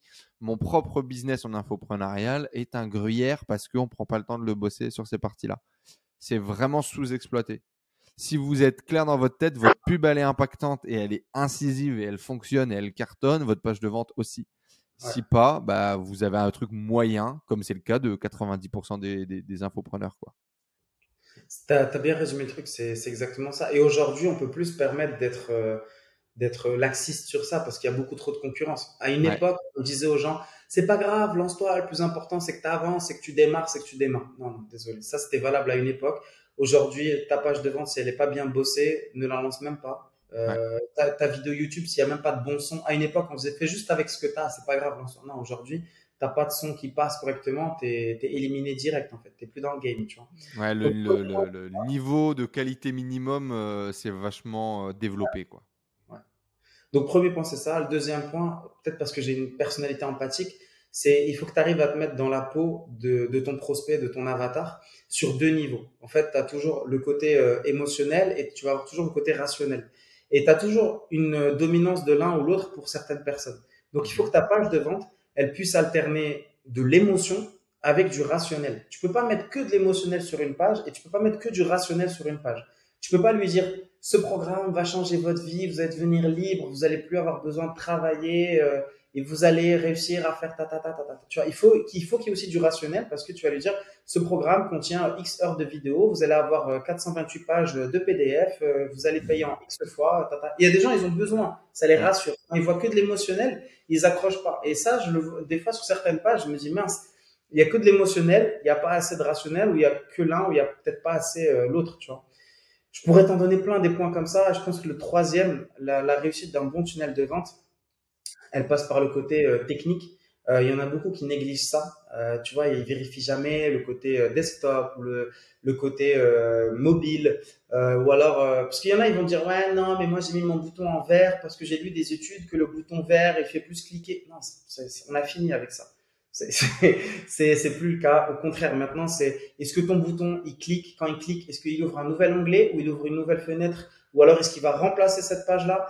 Euh, Est-ce que, par exemple, tu as dédoublé les liens cliquables en dessous des boutons? Est-ce que tu as mis un exit pop-up? Est-ce que ton exit pop-up? Il y en a, par exemple, qui te mettent des boutons. Quand tu cliques sur le bouton, ça te fait sortir un pop-up. Tu vois, pour le formulaire d'opt-in, donc euh, où tu rentres tes informations. Je pense que c'est une très mauvaise idée de faire ça. Aujourd'hui, avec les adblocks, avec toutes les extensions de blocage de pub, de pop-up et tout, tu fais ça, tu massacres ta page en fait. il faut mettre le formulaire direct sur les LP, ouais, tu recommandes Ouais, par exemple, tu vois, il y en a, ils veulent préserver le côté esthétique de la page, mais faites pas n'importe quoi. Donc, euh, c'est pour ça, je te dis, il y en a, ils veulent faire des pages tellement esthétiques qu'ils les blindent de code HTML, CSS pour customiser les pages. Et à la fin, tu as toujours un bug parce que le gars, il a Safari, ou alors il a Brave, ou alors il a Chrome, ou alors il a il a je sais pas quoi et, et ça vrille en fait, tu vois. Faire simple, faire efficace et faire bien, simple et efficace, bien exécuté. Et en francophonie, je le répète, on n'aime pas trop lire. C'est bizarre ce que je vais dire, mais on n'aime pas trop lire. Quand il y a trop de texte, tu perds les gens. Euh, je vois beaucoup de, de marketeurs s'inspirer trop de ce qui se fait aux US. C'est pas la mentalité ici. C'est pas la mentalité. Il faut que tu sois le plus concis possible et que tu ailles le plus, euh, le plus à l'essentiel possible en fait. Et du coup, webinaire. Tu penses qu'aujourd'hui, le meilleur outil de conversion, ça reste euh, d'emmener les gens dans une salle et, leur partager ta vision à travers un webinaire? Ouais, je pense que c'est encore aujourd'hui, c'est la meilleure façon de faire parce que à la fois tu captes des leads en les invitant au webinaire, donc tu peux, les, tu peux leur vendre pendant le webinaire, mais même après le webinaire. Donc le budget, il te fait un 2 un deux en un. En même temps, le webinaire, si jamais tu apportes de la putain de value et que tu as compris un minimum comment faire pour vendre durant ton webinaire, bah, c'est des formules qui marchent. Hein, je veux dire, euh, c'est une formule, elle est prouvée par A plus B. Je veux dire, c'est impossible que si tu as respecté la formule, tu fasses pas de vente. C'est impossible, impossible. C'est 1 plus 1 est égal à 2, me sort même pas ton 3 ou quoi que ce soit de dev perso, c'est 1 plus 1 est égal à 2. Donc, euh, tu respectes la formule, tu fais des ventes, tu vois. Après, il y a plein de critères. Est-ce que ta pub, elle t'a attiré les bons prospects? Est-ce que tu as le bon outil? Est-ce que tu as amené la vente correctement? Est-ce que tu as donné assez de contenu? Est-ce que ton offre, elle est irrésistible? Il y a beaucoup de choses comme ça, tu vois. Qui font que ça fonctionne. Yes. Eh ben, c'est matière à travailler déjà là euh, pour tous ceux qui, qui, nous regardent. Je pense aussi que euh, le webinaire est euh, jusqu'à des produits, on va dire à 2000 euros, est une des meilleures stratégies de, de conversion et même plus si derrière vous faites des cycles de vente un peu plus complexes. Bah, vendre, si vous avez surtout une bonne énergie et que vous aimez faire ça, du live et tout, bah, c'est le meilleur moyen de le faire avec plusieurs personnes en, direct. quoi. Il n'y a pas de. À moins que vous louiez une salle et que vous mettiez tous ces gens dans une salle, mais c'est plus compliqué de, de, remplir la salle, quoi. C'est toujours pareil pour pouvoir vendre en direct. ça reste le meilleur outil de conversion de masse. Tiens, j'ai une petite question. Amitié et business, est-ce qu'on devient ami ou est-ce qu'on reste partenaire? Par exemple, avec des Mathieu, avec des Steve, avec tous les gens que tu as pu accompagner sur ton chemin Non, je pense que hum, c'est une très très bonne question. Tu poses des bonnes questions. C'est pas toujours facile en plus. Non, c'est pas toujours facile parce que tu as des hauts, tu as des bas, tu as des prises de tête. Des fois, il faut mettre l'ego de côté euh, pour les deux personnes. Des fois, il faut mettre son ego de côté. Des fois, il faut accepter de, de prendre. Est-ce qu'on t'a déjà rappelé, Eh, Gaston, euh, c'est bon, t'es es, le gars de, es le gars de l'ombre. Euh, moi, je suis quand même une Non. star. Non, non, pas, non, jamais. Franchement, ça, ça s'est jamais, ça s'est jamais produit, tu vois. Après, Parce que tu les Euh, choisis bien, c'est pour ça. Non, c'est pas que pour ça. Je pense qu'en fait, euh, la porte, elle est toujours ouverte. Tu sais, tu sais, moi, par exemple, j'ai pas de contrat avec eux. Honnêtement, j'ai pas de contrat. hein. Je leur dis, je leur dis, jour, vous voulez qu'on arrête de bosser ensemble, il y a pas de problème. Euh, Vous me prévenez un mois euh, avant et vous arrêtez. Même dire, avec Steve aujourd'hui, vous n'avez pas blindé un petit peu votre relation? Non, en, en vrai, sincèrement, on se fait confiance. On rentre même plus dans ce, dans ce, dans ce, dans ce truc-là parce que, honnêtement, même les contrats dans les business en ligne, tu vas faire quoi? Le gars, même s'il a une structure qui est de l'autre côté de la planète, toi, tu as une structure au Maroc ou une autre structure, tu vas faire quoi? En vrai, euh, le mal est fait, tu vois. Je veux dire, euh, tu veux faire le salaud à supprimer. Tu vas faire quoi? La vérité, qu'est-ce que tu vas faire? Qu'est-ce que tu vas faire? C'est vrai, tu sais, je veux te dire, ce qui est difficile dans ce, dans ce milieu, en fait, c'est de trouver une personne en qui tu peux avoir confiance et qui soit compétente. Parce que quand tu bosses avec un marketeur, euh, il y a, il faut savoir que la personne, elle va avoir accès à ton compte Stripe, à tes comptes de paiement, à ton. Tu peux pas bosser sans lui donner l'accès au truc. Sinon, ça va être une, ça va être une usine à gaz, ça va être trop compliqué. Bah oui. Et en fait, tu es obligé de faire confiance. Tu es obligé de faire confiance. Mais moi, si tu veux, j'ai plusieurs sources de revenus, tu vois. Donc, euh, c'est pour ça que je leur ai dit, il faut qu'on prenne du plaisir dans la collaboration. Et si jamais, pour X ou Y raison, même moi, en fait, si jamais demain, j'ai envie de me focaliser sur d'autres projets, euh, et peut-être qu'on en parlera, mais je leur dis, je leur dis voilà, on, on s'arrête, euh, on revient ou pas, ou on passe à autre chose. Euh, C'est complètement. Je t'ai dit, avec Matt, on bossait par intermittence, tu vois. On bossait ensemble, on s'arrêtait, on rebossait ensemble, on arrêtait. Et on voit au fur et à mesure, en fait, euh, ce que ça donne. hein, tu vois. Amitié et business alors. Est-ce qu'on bosse avec ses potes? Est-ce qu'on devient ami? Comment ça marche? Qu'est-ce comment tu qualifies Moi, ça? Comment tu gères moi, ça? j'ai, moi, j'ai une façon de bosser où je peux pas bosser sans devenir ami, en fait. Tu vois, Mhm. je, je peux pas faire ça. Parce que j'ai besoin, tu sais, c'est comme un, l'image que je vais prendre, elle est un peu bizarre. Mais en fait, tu as un champion, tu as un gladiateur. Tu veux que ton champion, il soit dans un bon, dans un bon truc. Donc, des fois, par exemple, quand tu organises un webinar et que tu sais que la personne, elle a des problèmes perso ou qu'elle a ça, ça, ça, tu dis, tu dis, OK, moi, j'ai besoin que tu sois en forme. Si jamais ça va pas, tu me le dis, on reporte le truc. On va pas faire les tu, forceurs te et positionnes, euh, tu te positionnes un peu comme un coach, quoi. Ouais, un petit peu. Je, je me prétends pas du tout être coach, mais je pense qu'il faut pouvoir discuter euh, ouvertement de tout. Euh, tu vois, aujourd'hui, euh, bah, avec Steve, on fait beaucoup de mastermind, on fait beaucoup de séminaires, on se partage des idées. Des fois, lui, il va dans des séminaires de son côté, il me dit tiens, moi j'ai appris ça, ça, ça. Euh, moi, je vais, j'assiste entièrement à, au, sé- à- au mastermind d'Amsterdam. Aux, aux autres, par exemple, effectivement. ouais. j'ai dit voilà ce que j'ai retenu. Il y a ça, ça. On garde ci, on garde ça, tu vois. Alors effectivement, pour les private jokes qu'on fait depuis tout à l'heure, on s'est retrouvé avec Gaston, euh, invité par Hotmart euh, dans un mastermind à Amsterdam. Et euh, ben, c'est là qu'on s'est retrouvé il n'y a pas longtemps. Ouais. Et on s'est dit, il faudrait faire une interview. Et effectivement, du coup, il y avait euh, que des marketeurs ou des business en ligne qui faisaient, euh, en infoprenariat, qui faisaient plus d'un million d'euros par an. Et Steve y était, mais on l'a pas vu. On l'a vu que euh, dans les pauses café. Voilà, c'est pour ça, d'où la petite blague. Je, c'est pas moi qui l'ai dit. Je prends ma responsabilité. Non, mais c'est, non, mais on, on débriefe énormément et on se raconte tout, tu vois. Je t'ai dit, on est H24 sur WhatsApp, on est H24 sur WhatsApp au téléphone. Ah, tiens, j'ai vu un bug là. Ah, là, t'es dispo. Est-ce que t'es dispo dimanche? Ah, non, j'ai un truc de famille. Donc, euh, moi, je peux pas euh, faire autrement. Et Qu'est-ce qui a je- fait euh, on- on- ça, serait, ça serait mentir que de résumer et dire ah oui, euh, c'est grâce à Gaston que le business a explosé. Ça serait mentir que de dire euh, Steve est un génie et, et quand il parle, les gens sont galvanisés. C'est quoi la clé d'un succès à la Bastille Aujourd'hui, c'est des centaines de milliers de personnes qui le suivent. Euh, c'est des Ouais. punchlines qui sont euh, devenus cultes. C'est un bouquin qui est parti directement best-seller. Euh, les gens le, le, il y a une vraie adoration et pour lui et pour son travail. Euh, beaucoup de gens le prennent comme mentor. Enfin, il s'est vraiment passé un truc. Il est vraiment devenu visible, célèbre, en plus d'être juste bon dans son domaine. Tu vois ce que je veux dire? Qu'est-ce qui a fait? C'est la pub, on a appuyé sur la pub comme des malades? Qu'est-ce qui s'est passé? Non, je pense qu'il y, a plusieurs choses. Euh, la première, c'est que tu sais, un marketing qui est bien fait, euh, il fait que amplifier un talent qui est déjà existant en fait. Le ça, ça c'est un markup, ça. Ça, c'est beau. C'est beau, mon lapin. le, et c'est vrai, Steve, le, Steve et Mathieu, ils en sont le, meilleur exemple. Tu vois, le marketing, quand il est bien fait, tu fais que amplifier un talent euh, qui est déjà là. Tu vois, tu prends Mbappé, euh, tu le mets euh, en première division au Maroc, il brillerait pas de la même façon. Benzema, tu vois, je prends Benzema, c'est la même chose. Donc Steve, c'est quelqu'un qui aime beaucoup apprendre, qui se forme énormément et qui a une idée très précise de où est-ce qu'il veut aller. Tu vois, quand je dis précise, c'est il s'accorde le droit à l'erreur. Il consulte énormément aussi son entourage proche et derrière il avance. Après nous on est là, on échange, on discute. Euh, tu vois, par exemple, Karma Sutra, le, livre best-seller, il, m'appelle, il me dit voilà, j'ai envie de faire un livre, euh, qu'est-ce que tu en penses? Donc on en parle, est-ce que c'est intéressant ou pas? Oui, non, ok, on le fait. Comment on le fait? Comment est-ce qu'on le lance en auto euh, en auto-impression avant de passer sur une maison d'édition? Et c'est beaucoup de travail, tu vois. Il y a toujours un fil conducteur qui est le buy mais il y a énormément de travail pour sublimer la marque, en fait, pour sublimer la marque.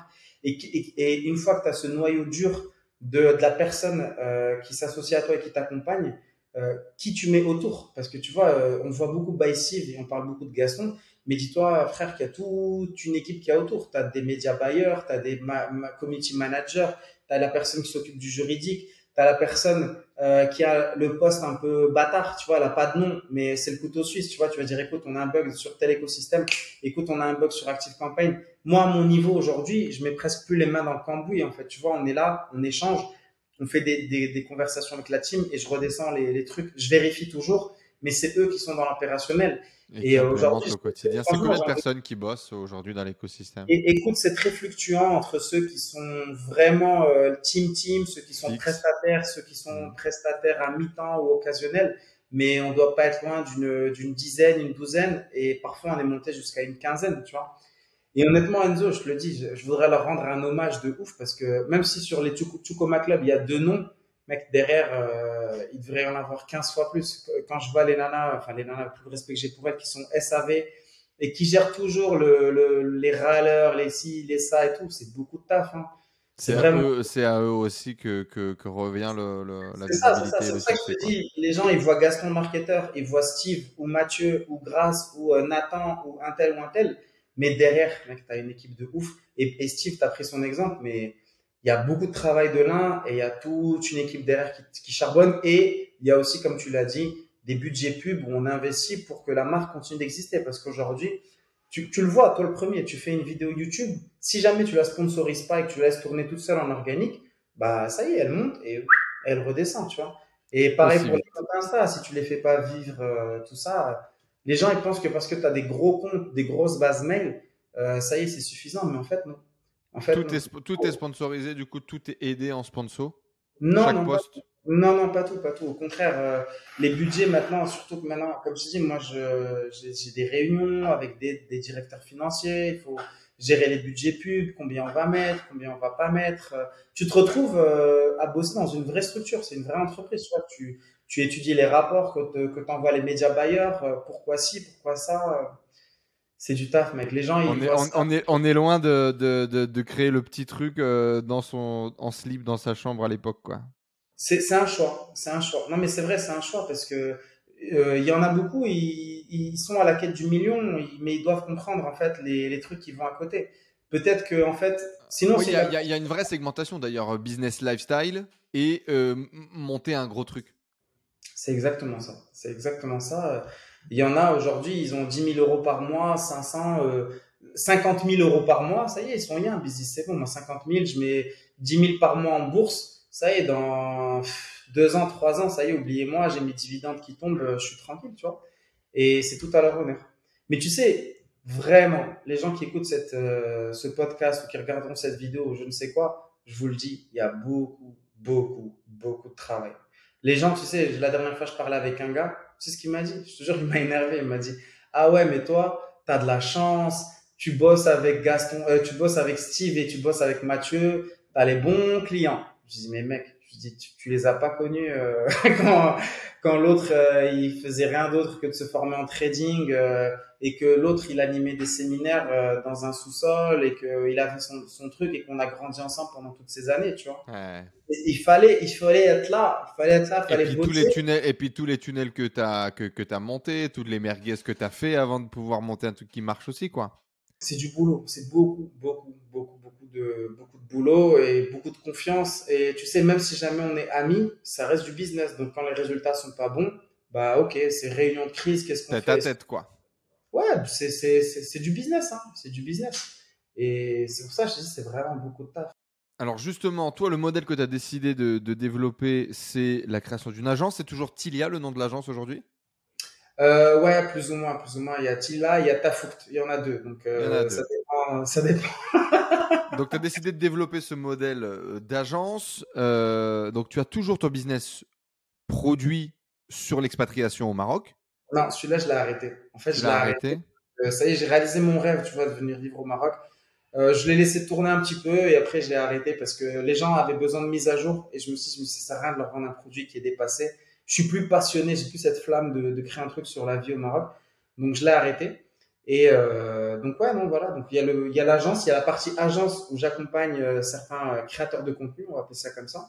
Et il y a une partie où j'ai mes propres produits. Donc, euh, il y a différents produits, dont le séminaire Business Web au Soleil, dont le mastermind euh, qui a lieu là euh, bientôt euh, à Marrakech dans quelques jours, Business Web au Soleil. Et après, il y a le prochain projet là, sur lequel on est en train de bosser avec mon équipe, qui est un programme de formation sur les business en ligne pour les personnes qui veulent se lancer. Sur le marketing? Yes, marketing, euh, tunnel de vente et surtout infoprenariat. C'est en gros, tu as Ce une que tu fais, ce que tu fais, euh, ce que tu fais du coup pour les clients depuis des années. Exactement. L'idée, c'est que qui, qui que tu sois, du moment que tu as ton idée de projet, que tu viens peut-être juste de lancer ton truc, viens, je t'aide à lancer ta première formation et à générer tes premiers revenus. Là, en 15 jours, que tu commences tout de suite à faire tes premiers euros, en fait. Est-ce que tu penses que le modèle d'agence est un des meilleurs modèles pour se lancer, pour se développer? Ça a été quoi les grosses galères du développement d'une agence? Ah, c'est beaucoup de choses, hein, je te jure, c'est.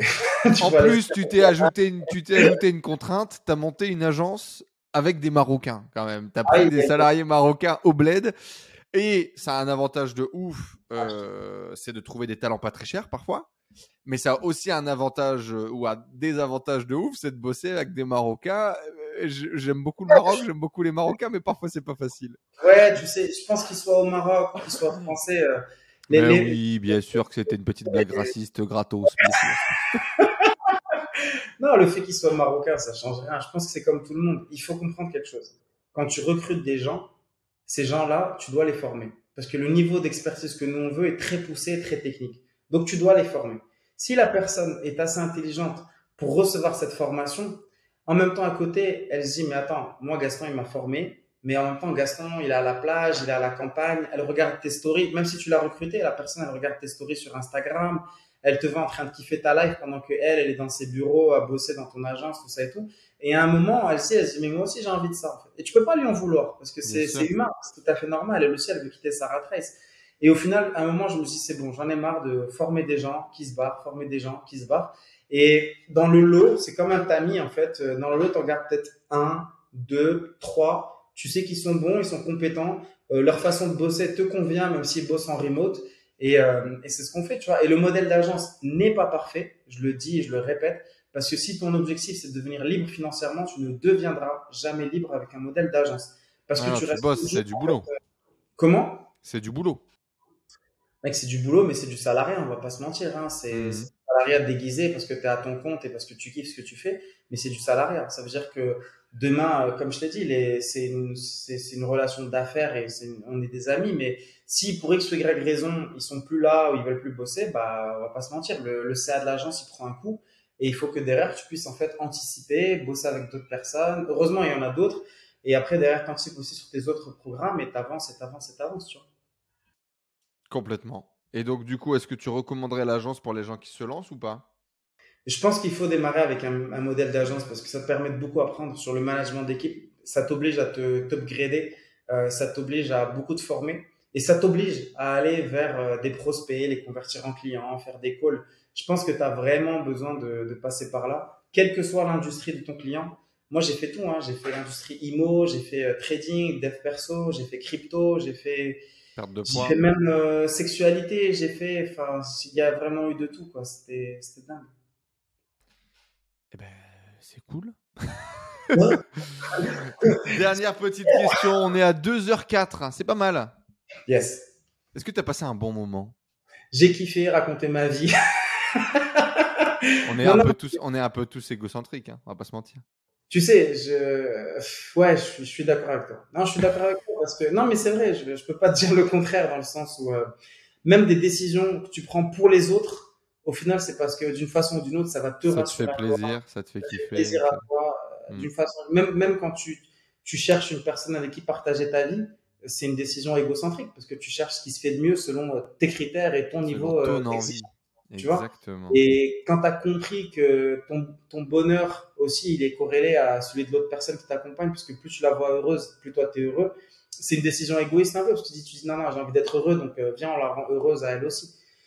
Enfin bref, là, on va partir sur deux autres heures, mais... Ben, non, non, mais écoute, donc euh, Gaston ne connaît... Mes invités ne connaissent jamais les questions que je vais leur poser en amont, mis à part, effectivement, s'ils ont bûché un peu, ils y a des trucs qui se retrouvent, mais c'est ma prochaine question parce que je sais qu'il y a pas longtemps tu t'es marié. On en a parlé quand on, quand on est allé à Amsterdam. On vit, euh, on vit toi et moi un petit peu euh, en même temps. Alors euh, sur des géographies complètement différentes, mais, mais cette nouvelle phase de vie où on devient un peu des, des, des, darons, on se marie, machin, tout ça. et donc effectivement, comment est-ce que tu as redéfini ton bonheur aujourd'hui? Donc, tu es rentré vivre au Maroc, proche de ta famille. Tu bosses beaucoup quand même, mais euh, tu, profites un peu de l'environnement dans lequel tu es. C'est quoi aujourd'hui le bonheur euh, pour Gaston? Écoute, honnêtement, le bonheur aujourd'hui, c'est des choses vraiment très simples. Tu vois, on est en train de réfléchir avec ma femme, on est en train de se dire, bah tiens, on aimerait bien avoir une ferme, avoir des animaux. Et c'est drôle parce que tu vois. On, retour à la passion du vétérinaire, mais oui. c'est vrai, d'une façon ou d'une autre. Bon, je voulais devenir vétérinaire, je vais juste embaucher des vétérinaires. Hein. ça ne changera pas grand-chose. Mais euh, on en revient, on en revient à des choses simples. Tu vois, t'en reviens à la santé des gens que t'aimes. T'en reviens, à... t'as compris beaucoup de choses. Tu vois, le, le Gaston d'aujourd'hui, il a compris beaucoup de choses. Il a compris qu'il fallait investir euh, de l'argent en bourse pour avoir des dividendes, pour être tranquille, qu'il faut investir en, en, IMO pour avoir des sources de revenus dans différentes devises. Des choses très très basiques, vraiment des choses très basiques. Et plus le temps avance, plus tu, tu comprends beaucoup sur l'humain, tu beaucoup sur toi et euh, tu redéfinis en fait tes notions. Et je pense que c'est ça qui est important, c'est tu redéfinis tes priorités. À un moment, je voulais rentrer au Maroc, ça a été fait. Je voulais mettre mes parents à l'abri euh, et leur assurer une rente euh, et en tout cas une retraite, ça y est, c'est fait.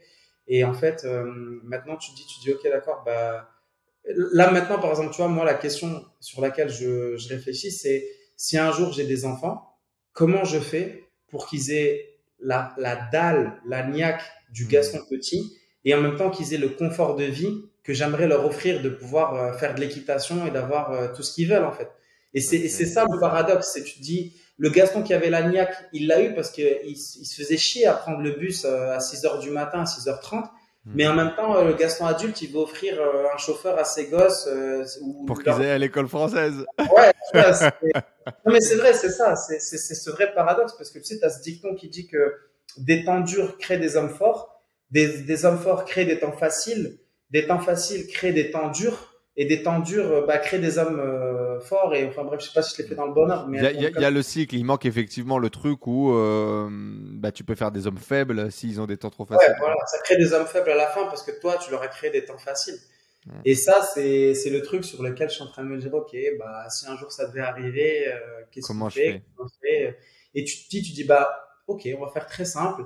Comme tu as toujours fait Gaston tu vas acheter un programme sur la parentalité, tu vas te former, il y en a d'autres qui sont passés là avant toi, euh, et tu discutes avec des infopreneurs que tu as rencontrés, qui ont démarré en même temps que toi, qui viennent de milieux comme toi, et qui aujourd'hui sont déjà papa, parce qu'aujourd'hui, euh, tu vois, moi j'ai 33 ans, et il y en a déjà qui ont déjà eu des enfants. Et je leur dis, je leur dis, bah tiens, ça m'intéresse, comment tu as éduqué tes enfants, et qu'est-ce qu'ils comprennent, et tout. Et c'est là où tu rentres dans des nouvelles discussions, tu vois. C'est intéressant, c'est intéressant.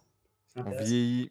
Et justement, tu as trouvé l'amour Comment, comment est-ce qu'on fait pour avoir une vie à côté de ce business-là qui prend beaucoup de temps, euh, dans lequel on est passionné, dans lequel on s'implique à 200% parce que on a quand même la sensation que c'est un peu notre ticket de loterie qui va nous sortir de notre condition sociale? Comment est-ce que tu as rencontré ta femme? Où est-ce que tu l'as rencontrée? Comment ça s'est fait? C'est, Je te raconte l'histoire. Euh, non, mais c'est. Remets un thé, remets un thé, on y repart. je te raconte, l'histoire. Je te raconte l'histoire et je suis très content de la, de la, raconter. Je ne l'avais pas raconté à Amsterdam, non? Peut-être. Ouais, bon, je la.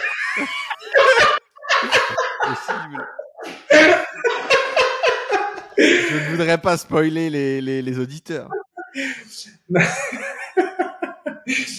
non, je la, je, la, je la, raconte. En gros, euh, je rentre au Maroc en 2017.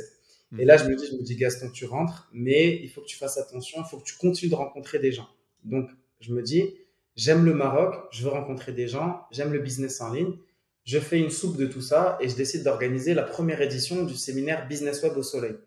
Donc, j'organise Business Web au Soleil en 2018. 100 personnes qui viennent. Ça a été, une, ça a été un, des plus beaux moments que j'ai vécu euh, parce qu'il y a beaucoup de monde, il y a une belle énergie et je discute avec beaucoup d'amis marketeurs et ils me disent, ils me disent, écoute, tu vas leur vendre quoi? Tu leur vends quoi? Parce que le séminaire était très abordable. Hein. C'est un, un séminaire immersif. Tu as tout qui est compris. Il faut que tu imagines que tu as un, un, village de 100 preneurs qui sont ensemble à Marrakech euh, du vendredi au lundi, quoi. Tu vois, donc c'est un network euh, à la piscine, à l'urinoir, aux toilettes, euh, ça, au resto, au petit déj, partout. Et je leur dis, je leur dis, écoutez, ça m'a demandé tellement d'énergie que je pense pas que je vais refaire de deuxième édition. Et par contre, j'aimerais qu'on laisse un héritage de ce séminaire. Et je leur dis, je leur dis donc, j'attrape tous les intervenants, ils étaient sept, et je leur dis, voilà, j'aimerais créer une cagnotte pour qu'on crée une nouvelle école au Maroc. Une nouvelle école au Maroc, ça coûte 30 000 euros. Donc je leur dis, c'est très simple. Est-ce que tu es d'accord d'offrir l'accès à un de tes programmes? Et si la personne dans l'audience, elle fait un don de 500 euros minimum, elle a accès en fait à ce pack. Donc il faut que tu imagines qu'il y a sept intervenants de folie. Euh, limite, c'était un webinar tout au long de la journée, tu vois, mais il n'y avait pas une intention de vente, il y avait une vraie intention. Euh, normalement, normalement je, je, donne un programme, moi. Je crois que j'ai donné des accès. Hein, si je dis pas Alors, toi, toi c'était une autre opération. Toi, c'était les invisibles. Donateurs, les invisibles pendant le Covid du confinement de 2020. Donc, ça, c'était en 2018. Donc, fini la journée, je prends le micro, tout le monde en ultra kiff de séminaire. Je leur dis voilà, il n'y aura pas de deuxième édition. Ça a été trop énergivore pour moi. Donc, ce que je vous propose, c'est qu'on va construire une nouvelle école. Ça coûte 30 000 euros. Vous êtes 100 chaque personne qui donne 500 euros, elle a accès à ces sept formations-là. Et là, il se passe un truc. Ça part en vrille. Les gens prennent le micro. Moi, je donne 1000 euros. Moi, je donne 2000 euros. Moi, je donne 500, 500, 1000, 1000, 1000, 2000, 2000. Enzo, en 20 minutes, j'ai collecté 75 000 euros, je crois, à la louche. Hein. On a fait deux écoles, deux écoles. En 2019, je fais l'inauguration des écoles. Donc un an après, je fais l'inauguration des écoles et je prends un caméraman avec moi. Et je lui dis, je lui dis, viens avec moi, on fait l'inauguration des écoles. On fait l'inauguration des écoles. Il m'envoie le teaser vidéo, je le regarde, il est magnifique. Et je le balance sur YouTube. Et il s'avère que en 2019, donc euh, cette fille qui s'intéresse à l'entrepreneuriat au Maroc, en fait, euh, à l'entrepreneuriat social, tombe sur cette vidéo-là. Tu vois, et elle voit cette vidéo et elle me contacte. Ah oui, à quel point c'est quand même euh, lié à tout ce qu'on fait dans le passé. Qui c'est lié à tout ce qu'on fait parce que tu vas voir la fin. En gros, c'est quoi? C'est qu'elle voit cette vidéo. Après, bon, finalement, on peut pas se capter. C'est un peu compliqué. Il y a le confinement, tout ça et tout. Finalement, on se voit et ça match et on apprend à se connaître et on se met ensemble. Et c'est drôle que tu, tu me poses cette question-là parce qu'il y a quelques jours, mon banquier, qui est aussi devenu un de mes amis, hein, comme quoi, euh, amis et mhm. business, on déjeune ensemble et il me dit, il me dit, ouais, mais ton séminaire, c'était une folie. T'as, t'as pas fait de marge sur ton événement. T'as rien gagné. Et je lui dis, je lui dis, Khalid, je lui dis, regarde qui est assis à côté de moi et regarde ce que j'ai gagné. Je dis, j'ai rencontré l'amour de ma vie, j'ai rencontré ma femme. Je lui dis, donc, j'ai pas gagné d'argent avec ce séminaire, mais j'ai impacté positivement la vie, en fait, de, de, de centaines d'enfants. Et en fait, bah, l'univers, Dieu, le destin, chacun appelle ça comme il veut. Il t'a envoyé ton ascenseur. Si, il te renvoie, en fait, euh, cette personne avec qui tu vas vivre, tu vois. Donc, voilà l'histoire. C'est beau, hein? ouais. C'est beau de ouf. Euh, c'était c'était un bel euh, c'était un bel événement en tout cas. J'ai pas pu euh, j'ai pas pu y venir. Je me souviens que Raphaël était était, était venu sur le premier. T'en en as fait un deuxième finalement. On a fait un deuxième finalement. Il y a pas eu. on a fait un deuxième. cette fois on n'était pas 100, on était 220. Donc le truc il était huge. Euh, et, euh, et, je, je, le dis, je crois que tu es le premier à qui je le dis, en tout cas sur les ondes et tout, mais il y en aura un troisième euh, qui va en 2023. Donc voilà, il y en a beaucoup qui m'ont demandé ah, c'est quand, c'est quand, c'est quand? Ça sera en 2023. Là, on, on boucle le mastermind Business Web au Soleil pour 15 entrepreneurs. Et après, on attaquera le, le séminaire. Le séminaire V3. je pense que ce sera une formule groupée entre séminaire plus formation, euh, formation en ligne. J'étais venu du coup à ton deuxième et on avait fait euh, un petit moment euh, speed dating, question FAQ, e-commerce avec les, les, les, les, gens qui étaient, qui étaient sur place. il, y avait, il, y avait, il y avait beaucoup de gens, c'était vraiment, vraiment cool. Écoute, euh, frérot, je pense qu'on a raconté euh, beaucoup de choses. Euh, prochain challenge, du coup, pour toi, là, le prochain truc, c'est du coup ce lancement de ce programme marketing pour accompagner des gens qui veulent lancer des programmes en ligne, des formations, devenir infopreneur. Ouais, c'est exactement ça parce que hum, c'est pas évident en fait. Moi, je, veux, je suis quelqu'un qui veut délivrer et en fait, le problème, c'est que je, je, je sais que c'est pas facile de se lancer. Je sais que tout le monde ne réussira pas. Donc, je suis en train de mettre en place la meilleure formule possible, ça, un maximum qui réussisse, tu vois. Donc, euh, c'est pour ça que ça va être combiné à un événement physique. On peut plus vendre ce qu'on a acheté nous à l'époque. On est ah d'accord ou pas? C'était de la merde, on va pas se mentir. Non, c'était, c'est plus, ça correspond plus du tout à ce qui se fait euh, au jour d'aujourd'hui. C'est, ouais. oufissime, mais ça correspond plus à ça. Tu vois. le marché, il est beaucoup plus mûr, il a compris, il est beaucoup plus exigeant. Euh, donc il y a, y a, vraiment beaucoup plus de, de critères. Tu vois. Exactement. Écoute, euh, frérot, euh, un petit mot de la fin? Un petit message? Et écoutez, euh, il y a trois choses. La première, c'est comprenez qu'il faut bosser. Euh, tout ce que vous lisez sur les pages de vente, c'est beau, mais il faut bosser. Mais en tout cas, quel que soit le niveau de difficulté, vous allez jamais regretter. Parce que même si jamais vous gagnez pas des euros, vous allez gagner des skills ou alors vous allez avoir des, des nouveaux contacts ou des nouvelles connaissances. Euh, le deuxième point, c'est entourez-vous. Je vous l'ai répété tout au long en fait de cette interview avec Enzo. 100% de notre évolution passe par des rencontres. Et Enzo, tu, m'as, tu m'as inspiré d'ailleurs. Euh, excuse-moi, je te coupe. J'ai préparé un format qui s'appelle Network et ah. dans lequel je vais balancer tous mes anecdotes de rencontres, de networking, des backstage, des trucs. Et tu m'as inspiré. Il faudra que je te fasse venir sur un épisode pour justement. Euh, ça t'a transcendé aussi ces rencontres et ça se ressent. Et ça a marqué tes résultats aujourd'hui et ta vie et tout ça. C'est ça. Aujourd'hui et même euh, les prochains à venir, ça sera, ça sera que ça, tu vois. Donc euh, rencontrer, rencontrer, rencontrer. Ça y est, le confinement il est passé. Il faut maintenant en fait euh, rencontrer un maximum de monde. Ne vous posez jamais la question de si vous devriez y aller. Si vous posez la question, c'est que vous devez y aller. Euh, je vais pas vous mentir. Il y a des fois où j'y suis allé, je, je me dis merde, j'y suis allé pour rien. Il y a d'autres fois où je me dis putain, je vais y aller pour rien. Et en fait, j'ai, ça a été mind blowing. Je rencontre des gens de dingue. Donc vraiment, investissez parce que mine de rien, c'est aussi des frais, hein, le transport, l'hébergement, les déplacements et tout. Enzo, il sait de quoi je parle, hein, il participe à des masterminds, à des séminaires, il a compris ça. Donc, vous avez juste à dupliquer en fait. Et la troisième, je pense que c'est de, de, kiffer ce que vous faites. Putain, mais euh, moi, vous voyez, il y a des Tucoma là derrière, euh, il y en aura encore d'autres, mais parce que je kiffe ce que je fais. Et euh, je sais que même si les business en ligne deviennent de plus en plus challengeants, parce que euh, il y a plus en plus concurrents, il y a un truc à faire. Et aujourd'hui, c'est parce que ça devient de plus en plus difficile, challengeant, qu'il y en a qui quittent l'infoprenariat pour aller dans le Web 3. On va pas citer de nom, mais il y a plein d'infopreneurs qui ont décidé d'arrêter pour aller dans du Web 3. Est-ce que c'est une tendance? Est-ce que c'est le futur? J'en sais rien. Mais en tout cas, ce qui est sûr, c'est que les gens voudront toujours apprendre, voudront toujours se former, voudront toujours investir pour se former. Donc, si vous, vous êtes là et que vous avez compris que un business, que ce soit du e-commerce ou de l'infoprenariat, vous dégagez des revenus et vous les réinvestissez, putain, mais réinvestissez-les, ne les gardez pas, réinvestissez-les, bah, vous allez vous créer en fait euh, une machine à cash euh, grâce à ça. C'est beau, c'est une belle conclusion, euh, frérot. Tu parles beaucoup de, réinvestir. J'ai ah, l'impression que tu l'as appris dans la douleur. Au début, ah. tu as brûlé ton oseille, tu l'as pas tout de suite investi et tu te rends compte du temps un peu peut-être que tu as perdu? Ben, c'est... Tu as toujours été plutôt bon d'un point de vue économie et d'un point de vue gestion de ton oseille? Ouais, en fait, si tu veux, c'est que tu passes par des phases. Tu vois, moi, je, me suis beaucoup privé, en fait, pour euh, arriver à boucler ce putain de bac plus 6. Et après, quand tu rentres chez Adidas, tu te prives pour ce que, parce que tu dois te former, tu dois faire ci, tu dois faire ça. Donc, quand les premiers revenus sont arrivés, honnêtement, je regrette pas, mec. J'ai fait des trucs de fou. d'acheter des sacs à dos à 2500 boules, des voyages en, en first, en first class, pas en business, en first class, se doucher dans des avions, en first class, prendre des jets, enfin, des conneries comme ça. Tu les fais une fois dans ta life, tu vois, tu te dis, je, je les kiffe. Mais euh, je me dis que j'aurais pu investir davantage. Euh, mais le problème, c'est que le Gaston de cette époque-là, il n'était pas formaté pour comprendre. Et même s'il avait compris, il n'en avait pas envie parce qu'il avait juste envie de kiffer, tu vois. Aujourd'hui, maintenant, ça y est, euh, voyage en first class, je veux dire, ça y est, ça sert à rien, on va arriver en même temps, laisse-moi aller en business class, douche-toi, douche-toi les yep quand tu seras là-haut dans le ciel et laisse-moi tranquille, tu vois. Ça sert à rien de, de, payer autant pour ça. Quoi. On va arriver en même temps, lave-toi les pieds, me fais pas chier. et voilà. Tu sais, t'es pas formé, tu fais un peu n'importe quoi, tu te fais kiffer. Mec, j'ai fait des investissements. J'ai investi dans des tonneaux de vinaigre balsamique. Tu dis, mais à quel moment t'as investi dans des tonneaux de vinaigre balsamique? J'ai lâché 10 000 boules là-dedans. Euh... Ça mérite une anecdote, ça c'est, euh, ce sera une anecdote pour ton prochain podcast. Allez, pour un prochain podcast, pour un prochain Reels. Euh, tout à l'heure, Gaston a dit quelque chose de très beau, euh, qui était du coup, il faut avoir la, la confiance dans ton marketeur.